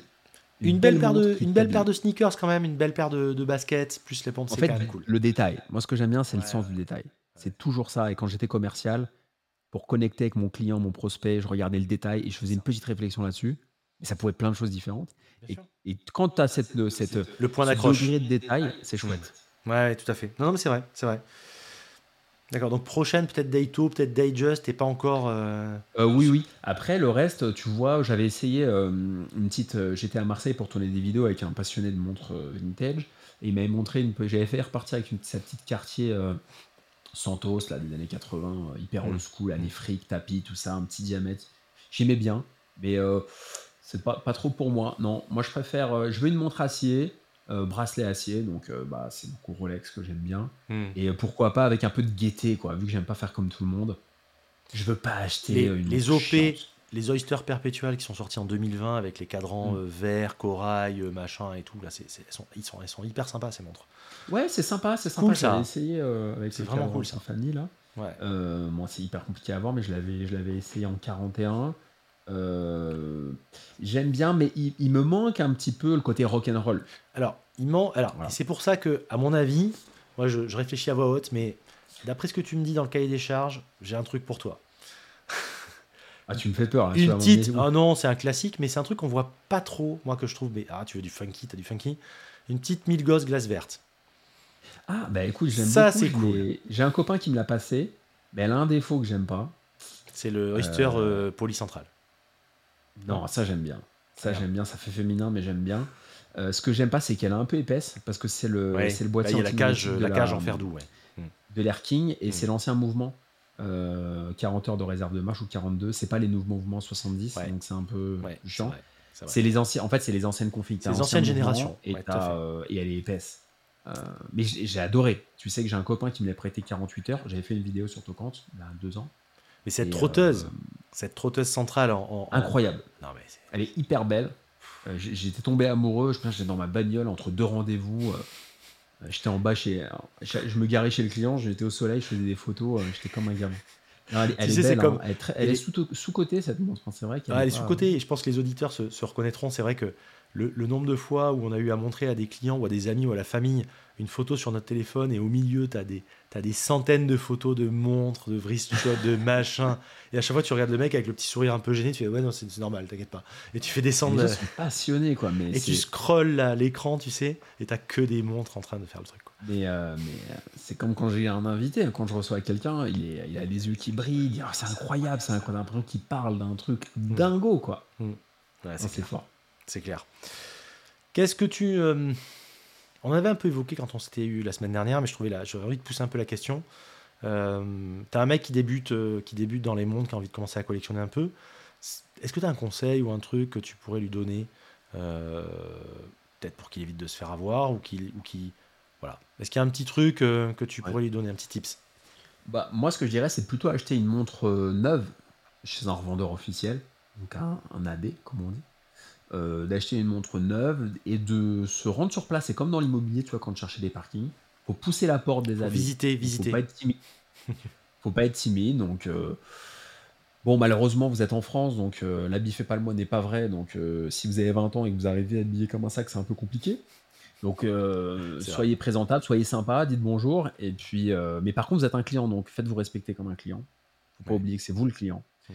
Donc, vous vous asseyez. Enfin, on respectez-vous. Donc euh, bonjour, j'aimerais voir ça, et ne soyez pas timide pour euh, inviter le mmh. vendeur à vous mmh. faire asseoir. Mmh. c'est vous le client. Ça, c'est un point très très important qu'on oublie souvent. Donc du coup, allez sur place, essayez des montres, passez-les au poignet, posez des questions au vendeur. J'espère que vous, tomberez sur des bons vendeurs, ce n'est pas toujours le cas. Ah, vous pouvez me parler de ce modèle, je comprends pas bien, c'est quoi l'histoire, etc. Et puis vous renseignez sur Internet. En fait, il faut rêver sur Internet en écoutant ton podcast, par mmh. exemple. Mmh. C'est un des meilleurs moyens pour démarrer dans l'horloge.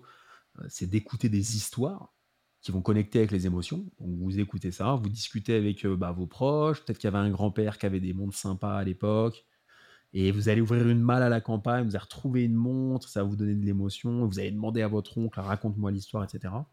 Donc faut rêver, et puis il faut essayer. Franchement, euh, je ne conçois pas le fait de de vouloir acheter une montre sans l'avoir essayé. Et je vous déconseille d'acheter, bien entendu, sur les sites de petites annonces. Euh, le Bon Coin, je vous déconseille formellement. Euh, Chrono 24, c'est compliqué parce que on peut pas trop voir les montres, etc. Enfin, c'est un peu c'est technique. Il y, a, y, a des ratés. il faut, faut, être un peu plus chevronné, en tout cas. Chevronné. Euh, Donc ça, Chrono 24, moi, je, je trouve que c'est relativement un site de confiance. En plus, maintenant, il y a le tir de confiance, etc. C'est quand même bien foutu. Et c'est vraiment un site, c'est marrant parce que moi, ça fait très longtemps, comme toi, je pense qu'on va sur Chrono 24 pour regarder. Mais à l'époque, pour moi, acheter une montre via Chrono 24, c'était hors de question. Enfin, il y a même encore euh, peut-être 7-8 ans, c'était hors de question. Maintenant, bah, tu es quasiment obligé d'en passer à distance par des sites comme ça. Et c'est quand même plutôt bien foutu. Après, il faut avoir l'œil, il faut demander d'autres photos, il faut pas hésiter. Mais il faut surtout, comme tu le dis justement, pousser la porte d'un AD ou d'un revendeur pour, euh, pour essayer, voir si ça vous va. Pour essayer, discuter. Tu vois le détail que tu as donné sur la 1000 gosses Il faut l'avoir essayé pour savoir le fond de boîte, l'épaisseur. Faut je dis à tout le monde en, message sur Instagram. Il y a plein de gens qui me disent Ah, ton Air King, j'adore, je veux l'acheter. Je dis Attention, les gars, c'est épais, c'est épais, c'est épais. La nouvelle référence, oui, protège couronne, fermoire pro et plus fine. Allez sur la nouvelle euh, ref, c'est mieux. Mais il faut, voilà, il faut l'essayer la montre parce que quand on essaie la montre, soit on va avoir le coup de cœur, soit on va pas l'aimer. Parfois, on, est là à rêver sur une montre et on l'essaye, et là, c'est la, c'est la débandade. On se dit, ah bah non, finalement, et, Et à l'inverse aussi. Et l'inverse. Je, prends l'exemple, pour, pour, faire, pour briser le suspense, tout à l'heure, je parlais de la montre qui m'avait fait baver là, ce week-end. C'était, j'ai essayé la, la, la Zenith Défi euh, Skyline, qui est sortie, mm. avec la petite seconde, euh, dixième de seconde, là, qui, qui, va, la trotteuse qui va à toute vitesse, la petite seconde à 9 heures. Et je l'avais vue en photo, et je la trouvais jolie, mais pour moi, c'était, euh, ça ressemblait à beaucoup de choses qui existaient déjà. L'épaisseur était un peu rédhibitoire, le diamètre et tout. Je l'ai passé au poignet, franchement, mais c'est une bombe. C'est, je lui trouve pas de défaut en fait, tu vois. C'est, incroyable Zénith, c'est tellement sous côté Zénith. Mais c'est fou. Euh, c'est fou Zénith. Je t'as, un mouvement de, de malade. T'as une réserve de marche incroyable. T'as une finition sur le cadran qui est juste folle. Euh, et là, tu le passes la montre au poignet, mais c'est, honnêtement, elle a pas. Enfin, la Skyline, euh, elle, a, 8000 euh, quelque chose, 8006, je crois, comme ça. C'est une montre, et je pèse mes mots, qui n'a pas à rougir face à une Royal Oak. Franchement. Parce que le mouvement est. alors évidemment, tu n'as pas le rotor en or, etc. Oui, bon. Enfin, encore, c'est pas les 2 grammes d'or qui vont changer euh, grand chose, mais euh, elle est. voilà. Zénith, ça fait partie des marques qui sont vraiment, comme tu dis, sous-cotées. Je pense que ça va. Enfin, ils ont une stratégie qui est quand même super smart depuis quelques années. Ils se sont un peu perdus il y a 10 ans, mais ça va mieux maintenant. Ils sont revenus depuis 2012, depuis qu'ils ont réédité la 386, trois couleurs et les trois cadrans il y a 10 ans en fait. Et qu'ils ont exhumé tout ça. Et là, depuis 10 ans, ils font des trucs de fou. Ils sont en train de remonter. C'est une belle marque, franchement. Voilà, pour quelqu'un qui, qui veut euh, être dans l'horlogerie, euh, haute horlogerie un peu sérieuse, et qui veut pas mettre 20, 30, 40 000 euros, il y a des super trucs. quoi. Même, une, même une Rainbow, même une, une Chronomaster, un truc comme ça. On trouve des trucs à des prix défiant toute concurrence. C'est magnifique, franchement. Voilà, donc c'est une belle porte d'entrée vers. Euh, une très belle porte d'entrée. Ah ouais, ça, et, même pas que porte d'entrée d'ailleurs, mais je veux dire, c'est une très très belle marque. Enfin, c'est oui, c'est pas forcément une porte d'entrée d'ailleurs, parce que c'est quand même un certain montant, mais moi, ma porte d'entrée c'était Balen Ross, tu vois, 1700 balles.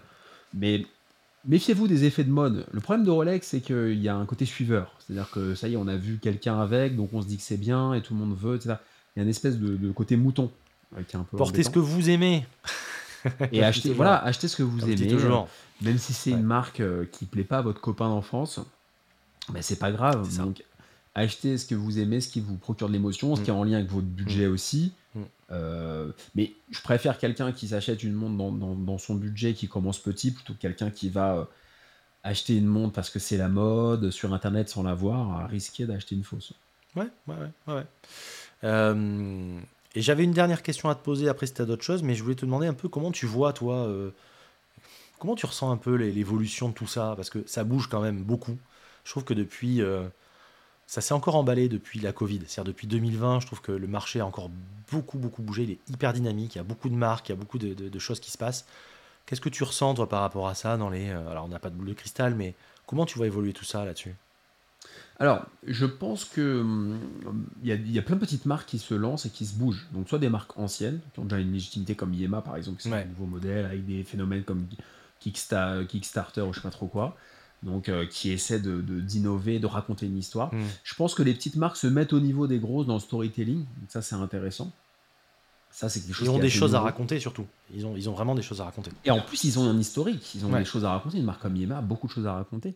Mais si tu veux, il y avait, euh, je pense qu'il y avait un déficit de, de marketing et de, de storytelling euh, que certaines grosses manufactures ont. alors pourquoi, je sais pas. Peut-être parce qu'elles ont des meilleurs des meilleures ressources en termes de, marketing en interne ou plus de légitimité. Mais je trouve que les, marques essaient de se mettre à la page et de raconter une histoire. C'est dans l'air du temps, mais ça bouge. Donc je pense qu'il y a de plus en plus d'intérêt à aller se tourner vers les petites marques de niche, euh, françaises, suisses et autres. Et c'est intéressant, je fais juste une euh, parenthèse que tu disais tout à l'heure, garde la suite pour. Euh, mais c'est intéressant parce que hum, tu vas avoir un mec du marketing justement par rapport à ça et du branding. Tu me disais, j'aimerais bien connaître, j'ai un peu mon idée, la part de la com et du marketing dans le pricing d'une montre de haute, enfin d'une montre à 5, 10, 15, je parle. Hein, euh, voilà. on, essaie d'y répondre justement mercredi soir. J'ai ma petite euh, idée sur le chiffre, et c'est assez effrayant d'ailleurs. Hein.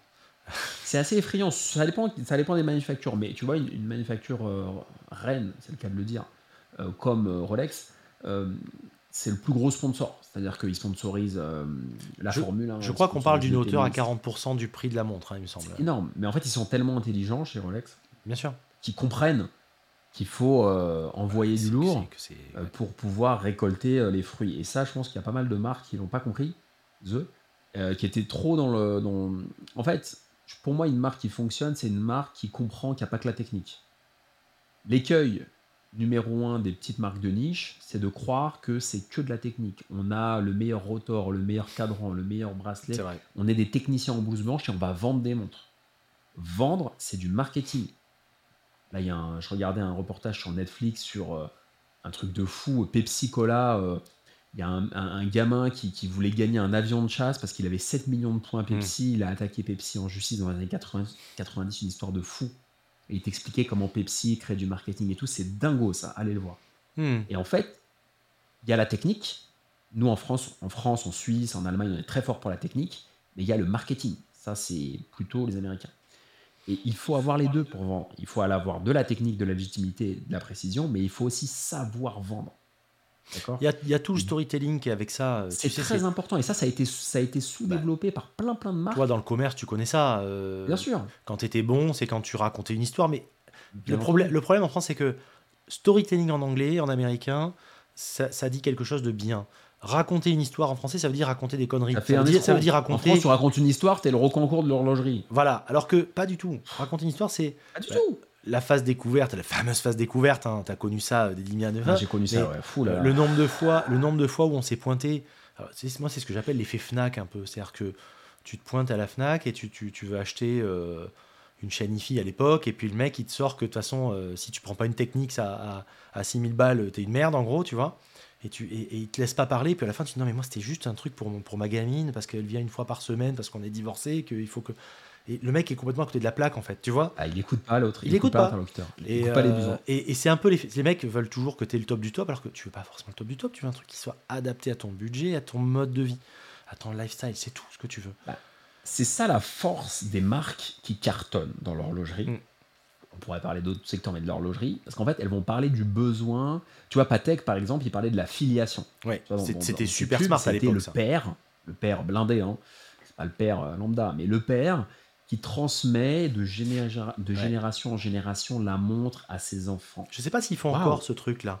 Je, je Mais suis pas sûr, mais c'est puissant. À l'époque, c'était, de mémoire, c'était, on n'est pas complètement propriétaire d'une Patek Philippe, on en est seulement le gardien pour les générations futures. Je crois que c'est Ouais, ça. c'était un truc, exactement, c'était un truc dans le genre. Ouais. Et en fait, là, ils parlent pas de la technique de la montre. Le problème de plein de marques, pour ça, elles se sont cassées la gueule, c'est qu'on est les meilleurs. Ben. On a la meilleure technologie, on a la meilleure usine euh, dans- regarde, euh, à tel endroit, on, on est la meilleure montre, mais on s'en fout. Mais tu peux avoir le la- meilleur produit si tu si t'expliques pas, si, si tu crées pas de lien entre ton produit intrinsèquement, la technique, et euh, ton client, ça ne fonctionne pas. C'est comme si je te disais, par exemple, le, euh, tu crées un- une chaîne YouTube où tu fais un podcast le plus technique possible, le plus précis. tu vas emmerder les gens en si plus. tu parles pas, si tu parles pas à ton interlocuteur, si tu connectes pas avec ton audience, bah il se passe rien, d'accord? Regarde le- le- l'exemple tout bête que tu vois, euh, qui est le plus éloquent à mon avis euh, d'entre tous, c'est l'iPhone. Euh, L'iPhone, c'est pas le meilleur téléphone hein, concrètement. Il y a plus technique. Est-ce que à un seul instant, à l'époque, Steve Jobs quand il arrivait, il parlait parce que souvent moi j'ai des commerciaux, ils me disaient on parle de tel ou tel chiffre. Est-ce que tu vois Steve Jobs à l'époque parler du Samsung? Non, parce que le temps que tu parles du Samsung, c'est du temps où tu ne parles pas de ton produit déjà. Et ensuite, euh, c'est important. Est-ce que tu l'as déjà entendu dire j'ai un appareil photo de 5, 10, 15 millions de pixels Ils s'en foutent. Non, il te dit tu as un bel objet, euh, tu es un esthète. T'as ça, t'es- à l'époque, c'était ça, mais c'est toujours un petit peu ça. Tu es un esthète et tu fais partie de la communauté. Et en fait, ce qui est marrant, c'est que ce qui a créé la communauté Apple, c'est la contre-communauté Samsung, en fait. C'est Samsung qui, a, qui, qui avait une espèce de les mecs avaient une espèce de relan d'agressivité en disant putain, je comprends pas les mecs en Apple, c'est une connerie. Et c'est eux qui ont créé cette communauté. C'est ça qui est assez drôle finalement. Alors que les mecs Apple parlaient jamais des mecs de Samsung finalement, ils en avaient rien à foutre. Il parle de l'expérience. c'est- fou cette expérience marketing. Il faut parler de l'expérience, c'est ça le marketing, c'est parler de l'expérience. Et les marques, euh, les manufactures qui parlent de l'expérience d'une montre, c'est elles qui ont tout compris. Et iPhone, enfin Apple, c'est c'est une masterclass, hein, de toute façon. Enfin, C'est fou. C'est c'est un Samsung qui fait, qui fait plein de composants, ils sont beaucoup plus chers. Bien sûr. Ils sont pas au, ils sont pas au dernier cri par rapport à Huawei, Samsung. euh, C'est pas les meilleurs encore une fois, mais c'est pas mais, grave. euh, mais ils te grave. vendent un lifestyle. Ils te vendent une. En fait, il y a une promesse. L'iPhone c'est cool, T'sais, c'est cool, c'est cool. tu, tu regardes de toute façon à l'arrière, il marqué Design California. C'est pas pour rien qu'il a marqué ça, si tu veux. C'est c'est- comme Rolex. Rolex, c'est Rolex, tu réussis, c'est cool, c'est t'es détente, euh, t'envoies chez tout le monde, c'est un peu ça aussi. Et c'est- pour ça que ça connecte et qu'il y a des marques qui, qui, qui connectent pas ou tu qui vont parler à l'ingénieur précis, mais sauf que c'est pas lui qui va être le gros du business. Mm, Donc euh, mm, mm, mm. c'est passionnant, hein, c'est passionnant ce- cet aspect-là. Bon, mais top. Est-ce que tu avais des choses que tu voulais euh, que tu voulais nous partager, tout simplement, ou euh, est-ce que tu penses qu'on a fait un bon tour? On a fait un bon tour, je crois. hein. Il y a toujours Ouais, plus de choses, mais On arrive quasiment bon à, Après, à 1h45, je crois, un truc comme ça. hein. On a fait un, un épisode hyper, euh, hyper long, hyper dense, mais euh, c'était génial. Non, écoutez, si vous êtes encore là, c'est que. Bah, merci déjà. Merci, merci pour, euh, pour votre fidélité. Euh, avec Edouard, il y a eu une super connexion et Ouais, je suis hyper content de, de- de ça. Et je te l'ai déjà dit en off, mais euh, ce que tu proposes est de- d'extrêmement bonne qualité, Bah, tant, sur le, tant sur la forme. Euh, tant sur la forme, parce que c'est la première chose qu'on découvre. Donc, s'il n'y a pas la forme, bah, malheureusement, on ne va pas au fond. Et, euh, et sur le fond aussi. Sur le. Voilà, sur le, le, Ah, merci le- beaucoup, le vraiment, pourquoi, la sincérité. Et donc, c'est c'est puissant. Et puis, euh, j'espère qu'il y aura d'autres connexions. Et, Bah, avec grand si plaisir. Non, mais on a- des- ça a bien collé. Je pense y les poser, euh, bien entendu, euh, euh, bah, dans les commentaires, à Edouard ou à moi. N'hésitez pas. Quand, alors, on peut te retrouver donc sur ta chaîne YouTube, Tocante. On peut me retrouver sur Tocante, euh, principalement Instagram. euh, Instagram, effectivement. euh, C'est surtout là que tu es présent globalement. Je crois que tu t'es essayé sur une, sur une page LinkedIn, mais je crois que c'était compliqué. pas ça Alors ouais, bah, en fait, en LinkedIn, c'est en train de se moderniser. Ouais, ça reste un Il y a 10 ans, c'était hyper chiant, c'était que euh, costard cravate dans Ouais, l'informatique. ouais. Euh, maintenant, c'est hyper chiant aussi parce que t'as que des freelances qui racontent leur vie, t'as l'impression qu'ils ont sauvé le monde pour faire euh, 5000 vues sur un post. Mais euh, je me dis, écoute, ça peut être. Il y a, plein de gens qui me les montrent et qui, qui seraient ravis de découvrir Tocante. Donc j'ai créé une petite page. Mais LinkedIn, c'est pas le gros du truc. Quoi. non, mais je rigolais parce que je crois que tu avais dit un truc euh, aux gens, genre euh, J'ai 5 mettez- abonnés. mettez-moi de l'abonné parce que j'en peux plus. Et euh, ça m'a fait sourire. Bah, il faut savoir rire de soi, en fait. Mais c'est ça qui est bon. si on- C'est jamais se prendre au faut sérieux. savoir rire de soi. Jamais quoi. se prendre au sérieux. Jamais, jamais, jamais. Pas se prendre au sérieux. On sauve pas des vies avec nos podcasts et nos chaînes. On sauve pas des vies. Euh, on n'est pas en train de sauver la faim dans le monde. Enfin, de résoudre la faim juste dans un bon monde. moment. Mais, mais on Voilà. s'éclate, on s'éclate et il faut, faut rire, quoi. Faut pas regarder euh, BFM toute la journée, sinon Ah, bah c'est la corde de gaz. C'est juste ça le truc. Hmm. bah écoute, merci beaucoup en tout cas pour le temps. Euh, Merci à C'était bien cool. Moi j'ai vraiment, j'ai vraiment adoré. J'espère qu'il y a des, des Warriors qui sont jusqu'à la fin, mais je pense que c'était plutôt intéressant et, et ça a été dense mais, mais, mais riche. C'est Ouais. plus long que le format habituel. De toute façon, les formats euh, que je fais sur les histoires sont plus courts. Mais, euh, mais voilà, après comme ça, les mecs qui font du sport, ils vont faire du sport pendant une heure et demie ou deux heures. Et euh, ça va faire du bien à tout le monde, c'est cool. Mais euh, voilà, j'invite toute ma communauté tocante à, à suivre ce que tu fais. Bah, c'est Et que le prolongement de ce que je fais. C'est hyper complémentaire. c'est Et puis, complémentaire. J'espère et- venir à Bordeaux et qu'on puisse Ouais, c'est ce euh, que j'allais dire. faire En du plus, contenu, etc. je et pense que- cool. si ça va dans le sens de ce qu'on veut faire, je pense qu'on a des, on a des jolies choses à vous proposer. 2023, accrochez-vous, hein. ça va être dense. C'est clair, restez assis parce que sinon vous allez tomber. Allez, bonne journée à tous. Bonne journée. Nous arrivons à la fin de ce podcast. J'espère que cet échange vous a plu. Personnellement, je l'ai trouvé très intéressant. Si vous avez aimé, n'hésitez pas à le faire savoir autour de vous, à vous abonner et encore mieux, à laisser une note 5 étoiles ainsi qu'un commentaire. Pour me contacter ou me poser vos questions, le compte Insta, démontrez-vous, ou par mail, démontrez-vous at gmail.com, tout simplement. La semaine prochaine, nous repartons pour l'immersion dans une histoire complètement folle celle du mouvement El Primero de Zénith. Mais avant de vous quitter, je vous livre l'adage de la semaine. Le bruit ne fait pas de bien, et le bien ne fait pas de bruit. Saint François de Sales. Je vous laisse méditer là-dessus, je vous dis à vendredi prochain, 9h, bye bye, et surtout, portez ce que vous aimez. Ciao